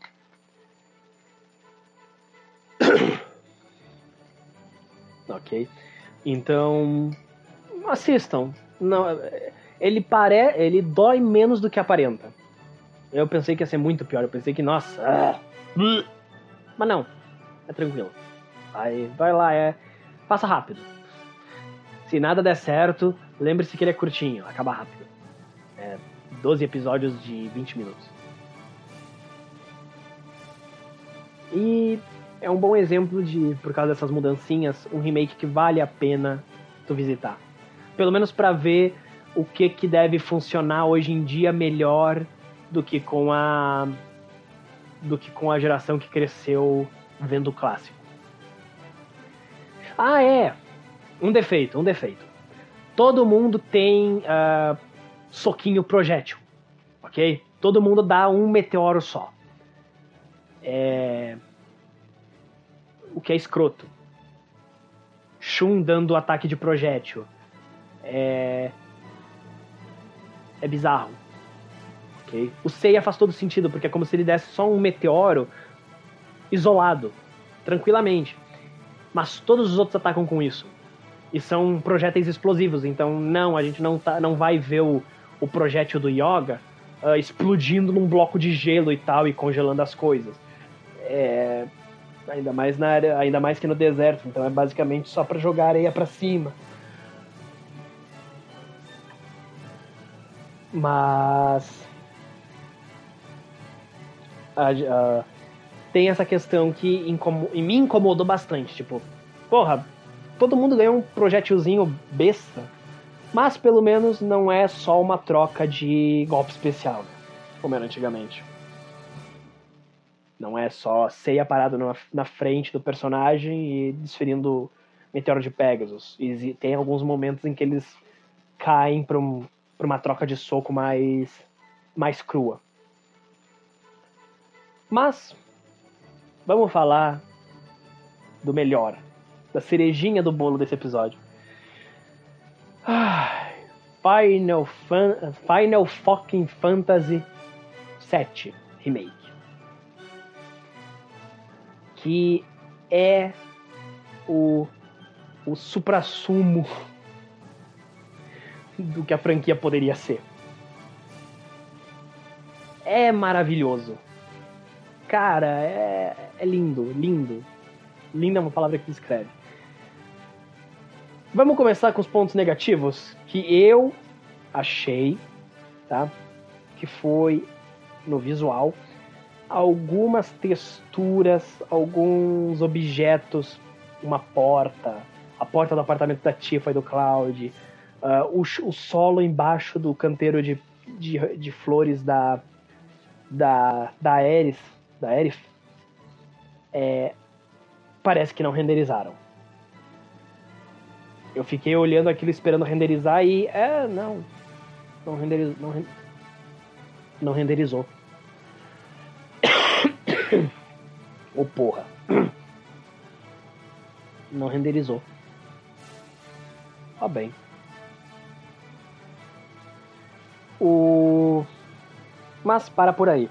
É, E modelagem de personagem, os figurantes que estão na rua fazendo volume, ah, eles têm uma resolução, eles têm uma modelagem mais bagaceira do que os personagens que vão ser- ter interação em si. Tá complicado hoje a garganta. Tá doendo, já tá queimando a garganta conforme eu falo. Acho que vocês devem até, até percebido que, que a minha voz ficou mais grave com o decorrer do episódio. Tenho que terminar logo isso. Eu não sei por quanto tempo eu vou aguentar. Mas.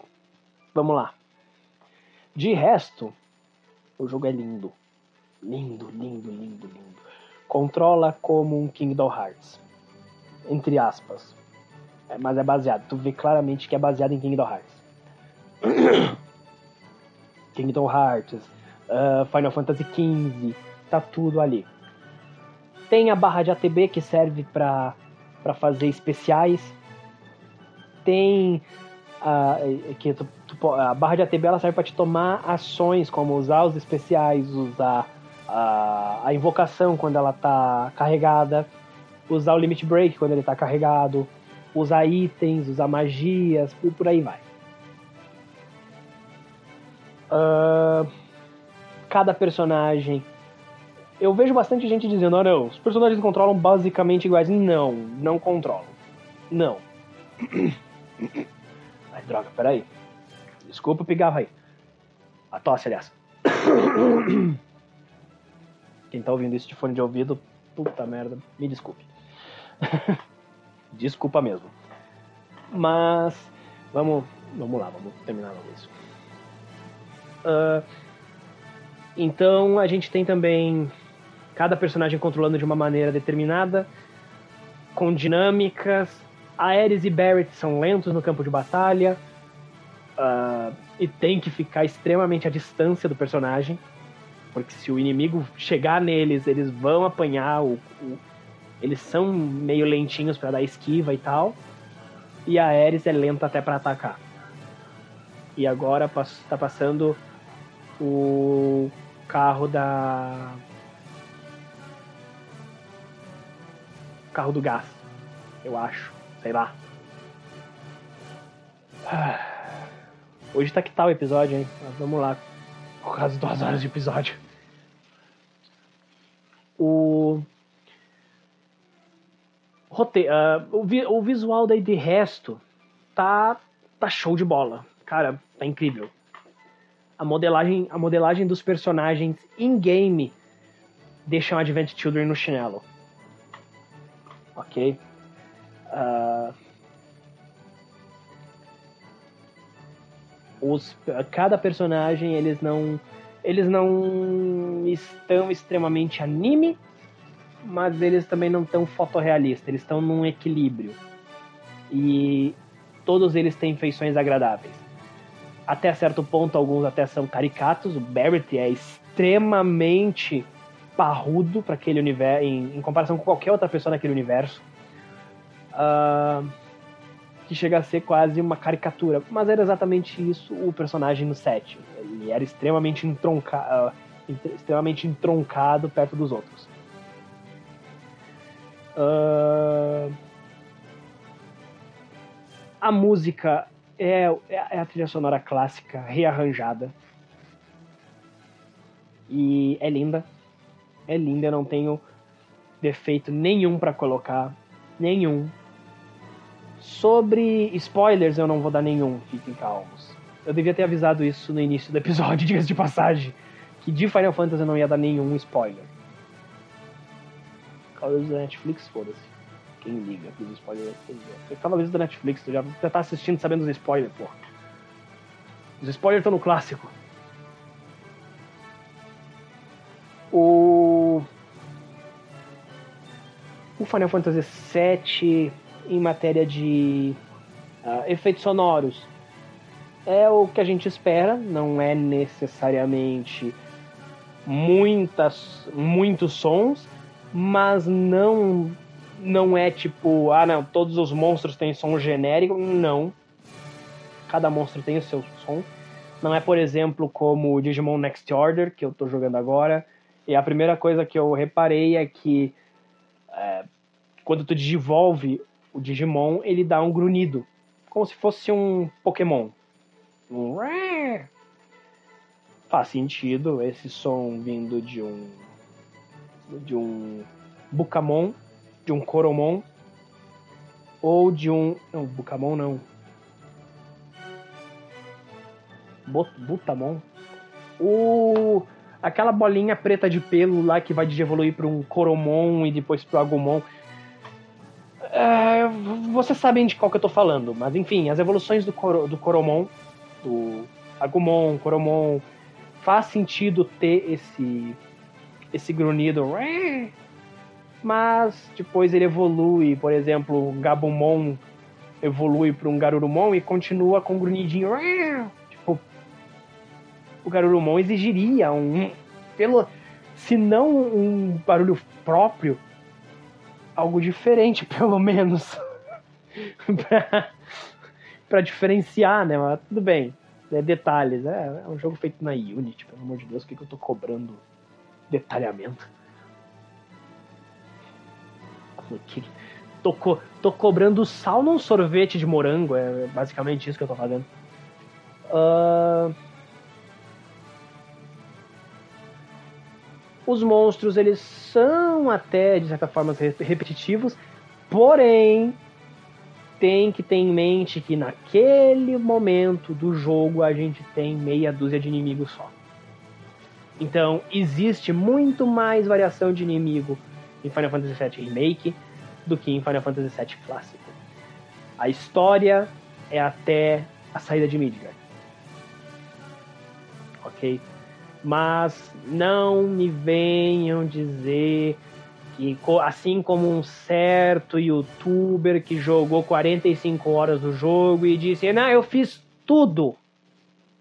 Sendo que quando quem tá platinando o jogo tá fazendo em 90, pelo menos 90. Então, se a pessoa terminou em 45 horas o jogo, tudo que tinha para fazer, e vem me dizer que tem só três summons no jogo, quando na verdade tem seis, Eu acho que isso saiu na gravação, era o despertador. Era o meu despertador dizendo: então, o horário de produzir alguma coisa hoje acabou.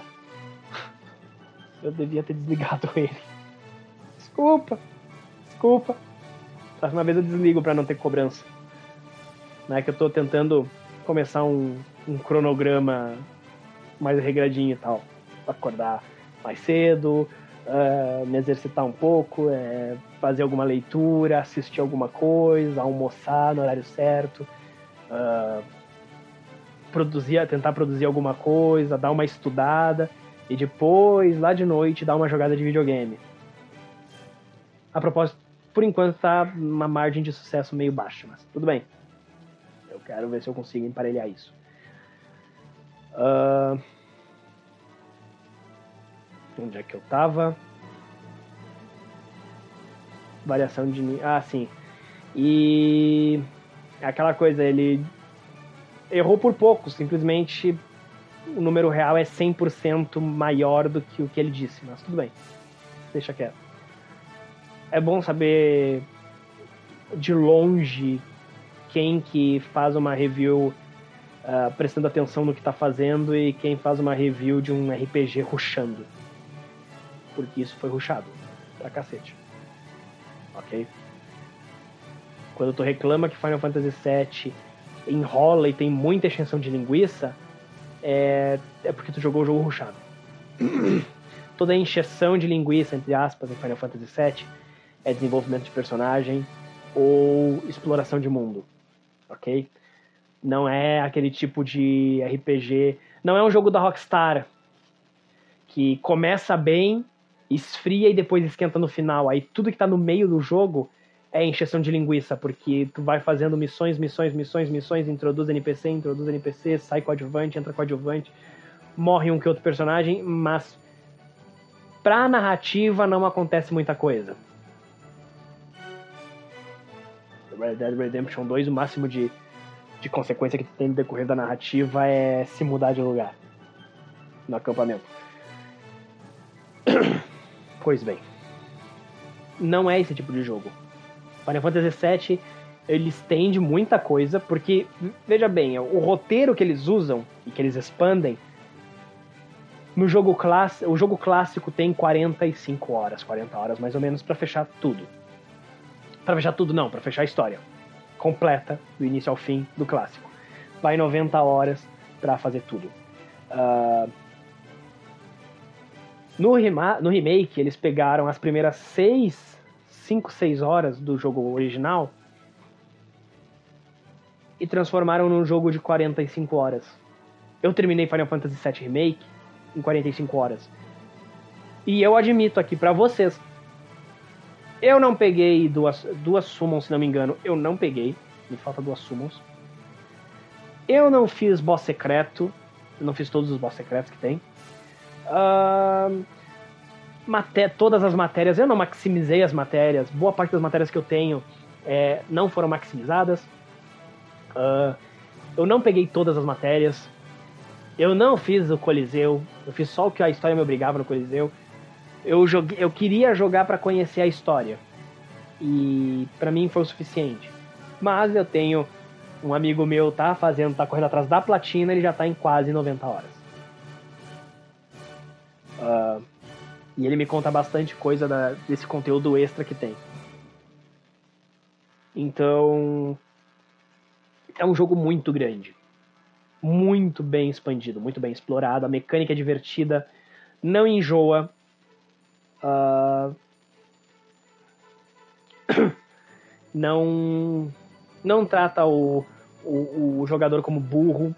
Eu terminei recentemente, eu rejoguei, eu joguei Recentemente eu joguei o, o trecho do que o remake ia abordar pela primeira vez, porque eu nunca joguei Final Fantasy VII clássico. Eu, na véspera do lançamento do, do, remake, eu terminei a fuga de Midgar, ok?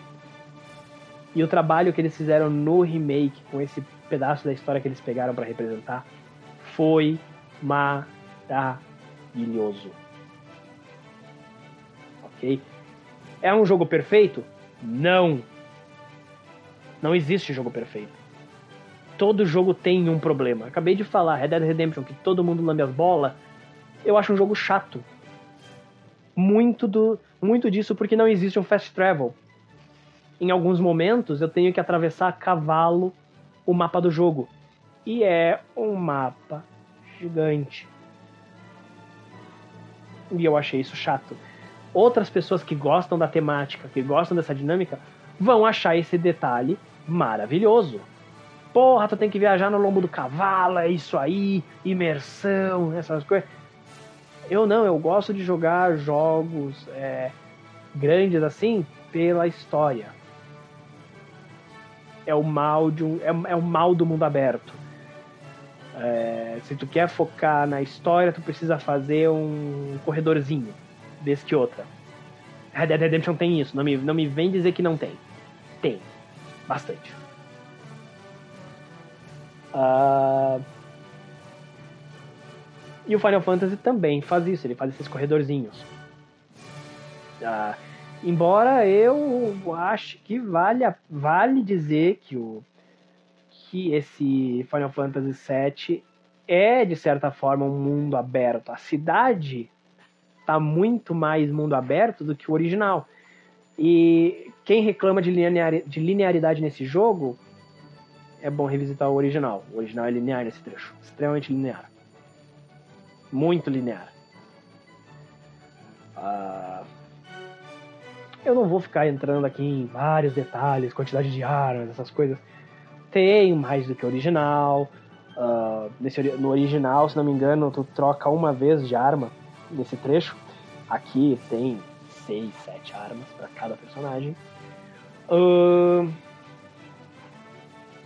Os personagens estão muito mais bem trabalhados.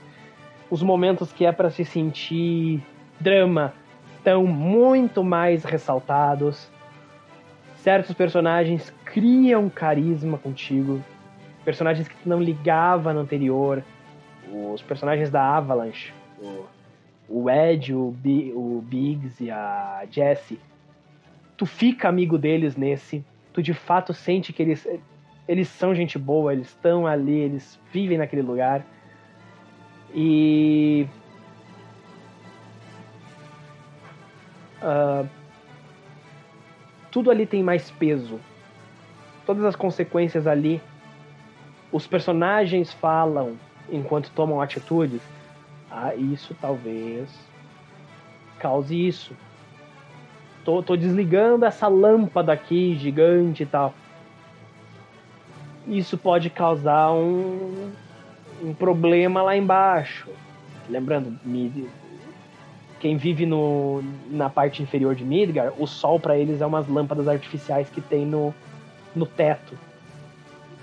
E é bem essas, essas lâmpadas que está desligando para poder passar e ativar os elevadores. Acho que essa é a última, a única parte em que o jogo de fato cria gordura nessa parte e no e no quando tu tá indo pro QG da, da Shinra uh, é onde tu, eu, eu senti assim que é. Perderam um pouco a mão aqui. No original isso era tipo uma tela. No máximo, uma, duas telas.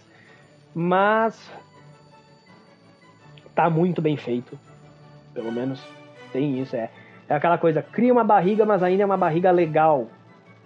É, ainda é uma barriga que se tu.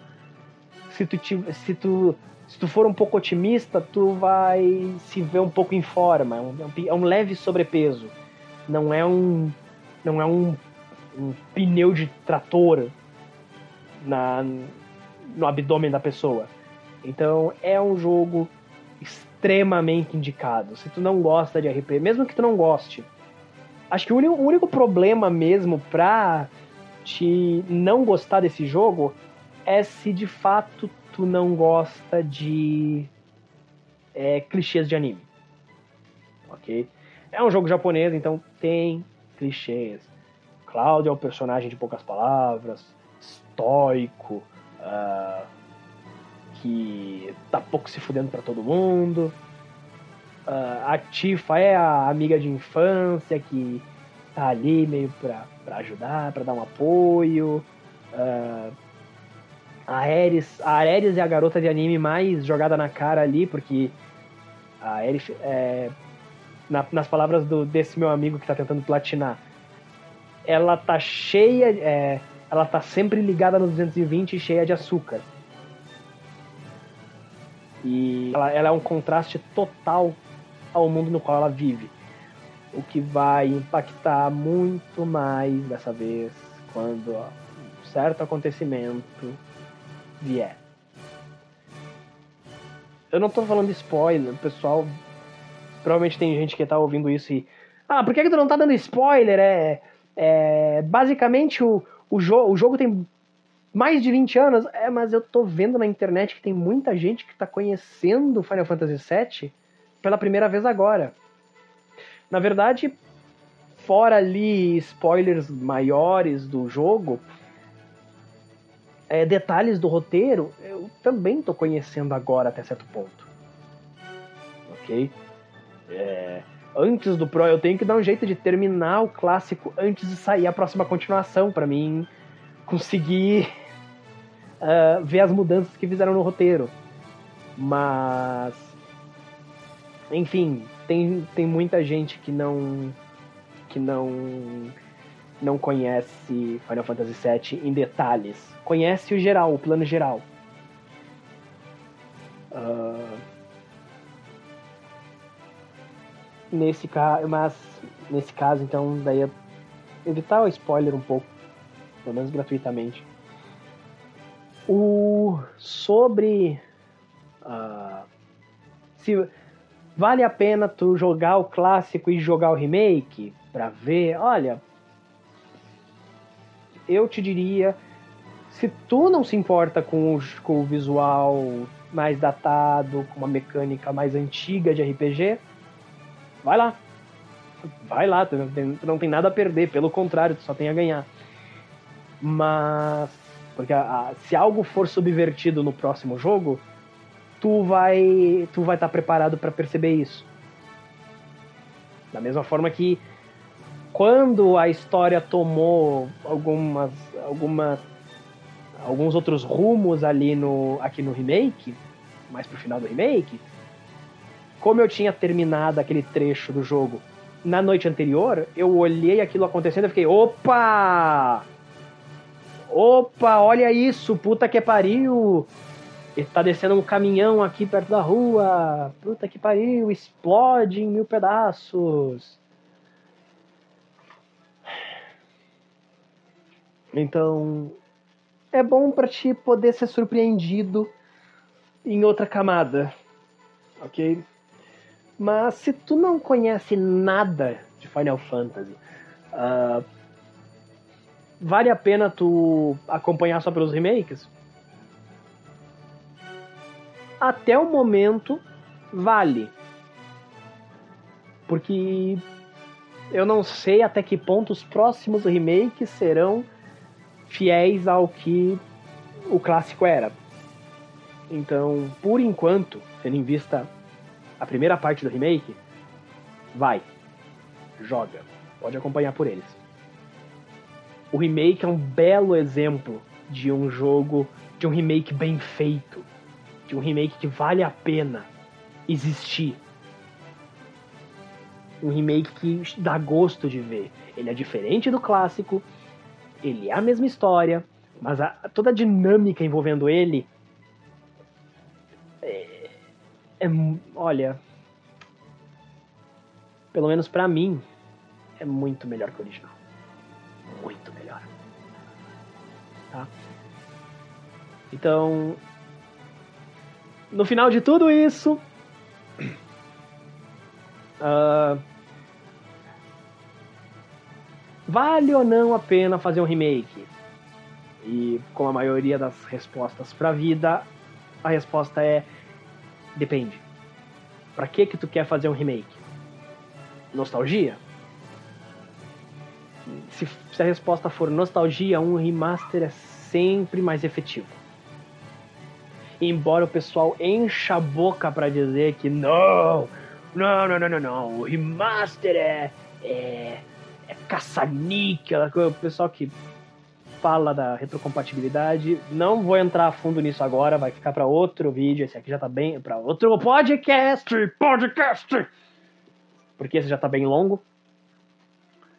Mas o pessoal que fala de retro reclama que, ah, não, porque aí, pra que, que Claro que eles não vão colocar retro. Olha só, é eles perdem daí de remasterizar o jogo e ganhar duas vezes em cima da marca. É que também uh, o, rima, o se tu quer jogar o jogo clássico, é o remaster, é o melhor que eles vão conseguir te entregar. A retrocompatibilidade, vai estar suscetível a a resolução, mas enfim. O remake, eu acho, pelo menos no meu entendimento, que ele é bem-vindo quando ele traz algo novo, respeitando o que já foi feito. Resident Evil 2 não todos os cenários estão ali basicamente reimaginados, reestruturados. A história sofreu algumas modificações, motivações de personagens sofreram modificações, mas no fim do dia o saldo é positivo. Aquilo ainda é a história de Resident Evil 2 num, numa roupagem diferente.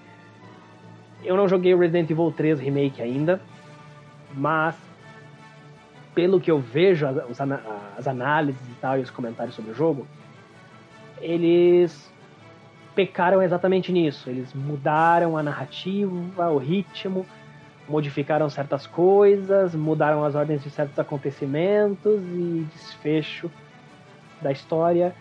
Uh, e não é mais a história de Resident Evil 3. É outra coisa mas eu só jogando pra mim ter certeza. Só jogando pra mim ter uma opinião minha. Isso não é a minha opinião. Isso é o ouvi dizer que sobre o Resident Evil 3. O Resident Evil 2, essa é a minha opinião mesmo. Eles expandiram o mundo, deixaram. modernizaram o jogo e ainda passando a aura de terror do anterior. Final Fantasy VII tem também isso, eles expandem muito, muito os conceitos do jogo e trabalham melhor todos os aspectos que já eram bons no clássico. Uh... Então, quando é para acrescentar ao que já existe, seja bem-vindo, remake.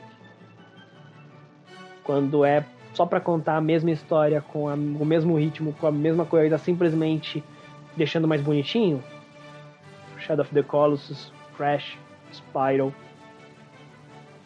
uh, já nos mostraram que um remaster é, é mais efetivo. Se tu não pretende modificar o que o jogo é, não tem por que fazer um remake.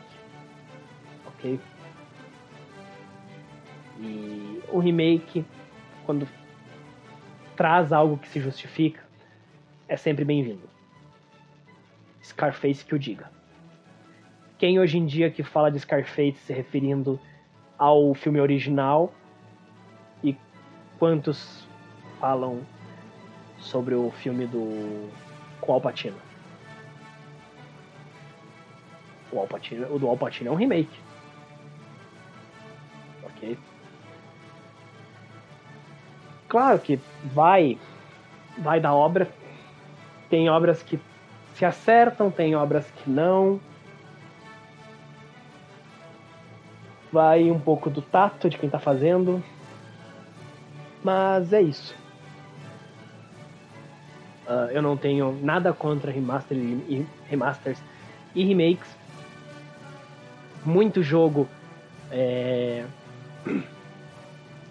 só recebe um, um porte agradável uh, de forma legal através deles.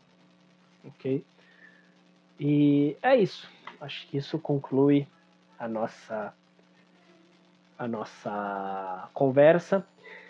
Sobre, sobre Pokémon e Sensei, eu não pretendo voltar a falar aqui no podcast. É, a série da Netflix e o filme ali do evolu o Mewtwo Evolução.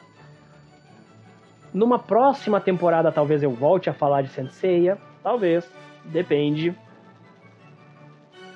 Se for para manter as mesmas opiniões e a mesma, basicamente a mesma análise que eu já fiz nessa, nessa temporada, na próxima, talvez eu não traga, tá? Uh, mas Final Fantasy VII, que por conta da minha garganta e o tempo desse podcast, tá ficando, mais, tá ficando longo pra caramba. Eu tive que suprimir o que eu queria falar de, sobre Final Fantasy VII Remake. Então, comecem o quadro de e-mails.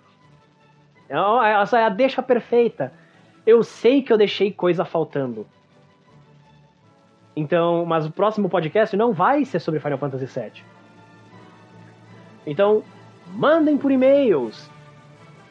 Uh, ou me marquem no Twitter.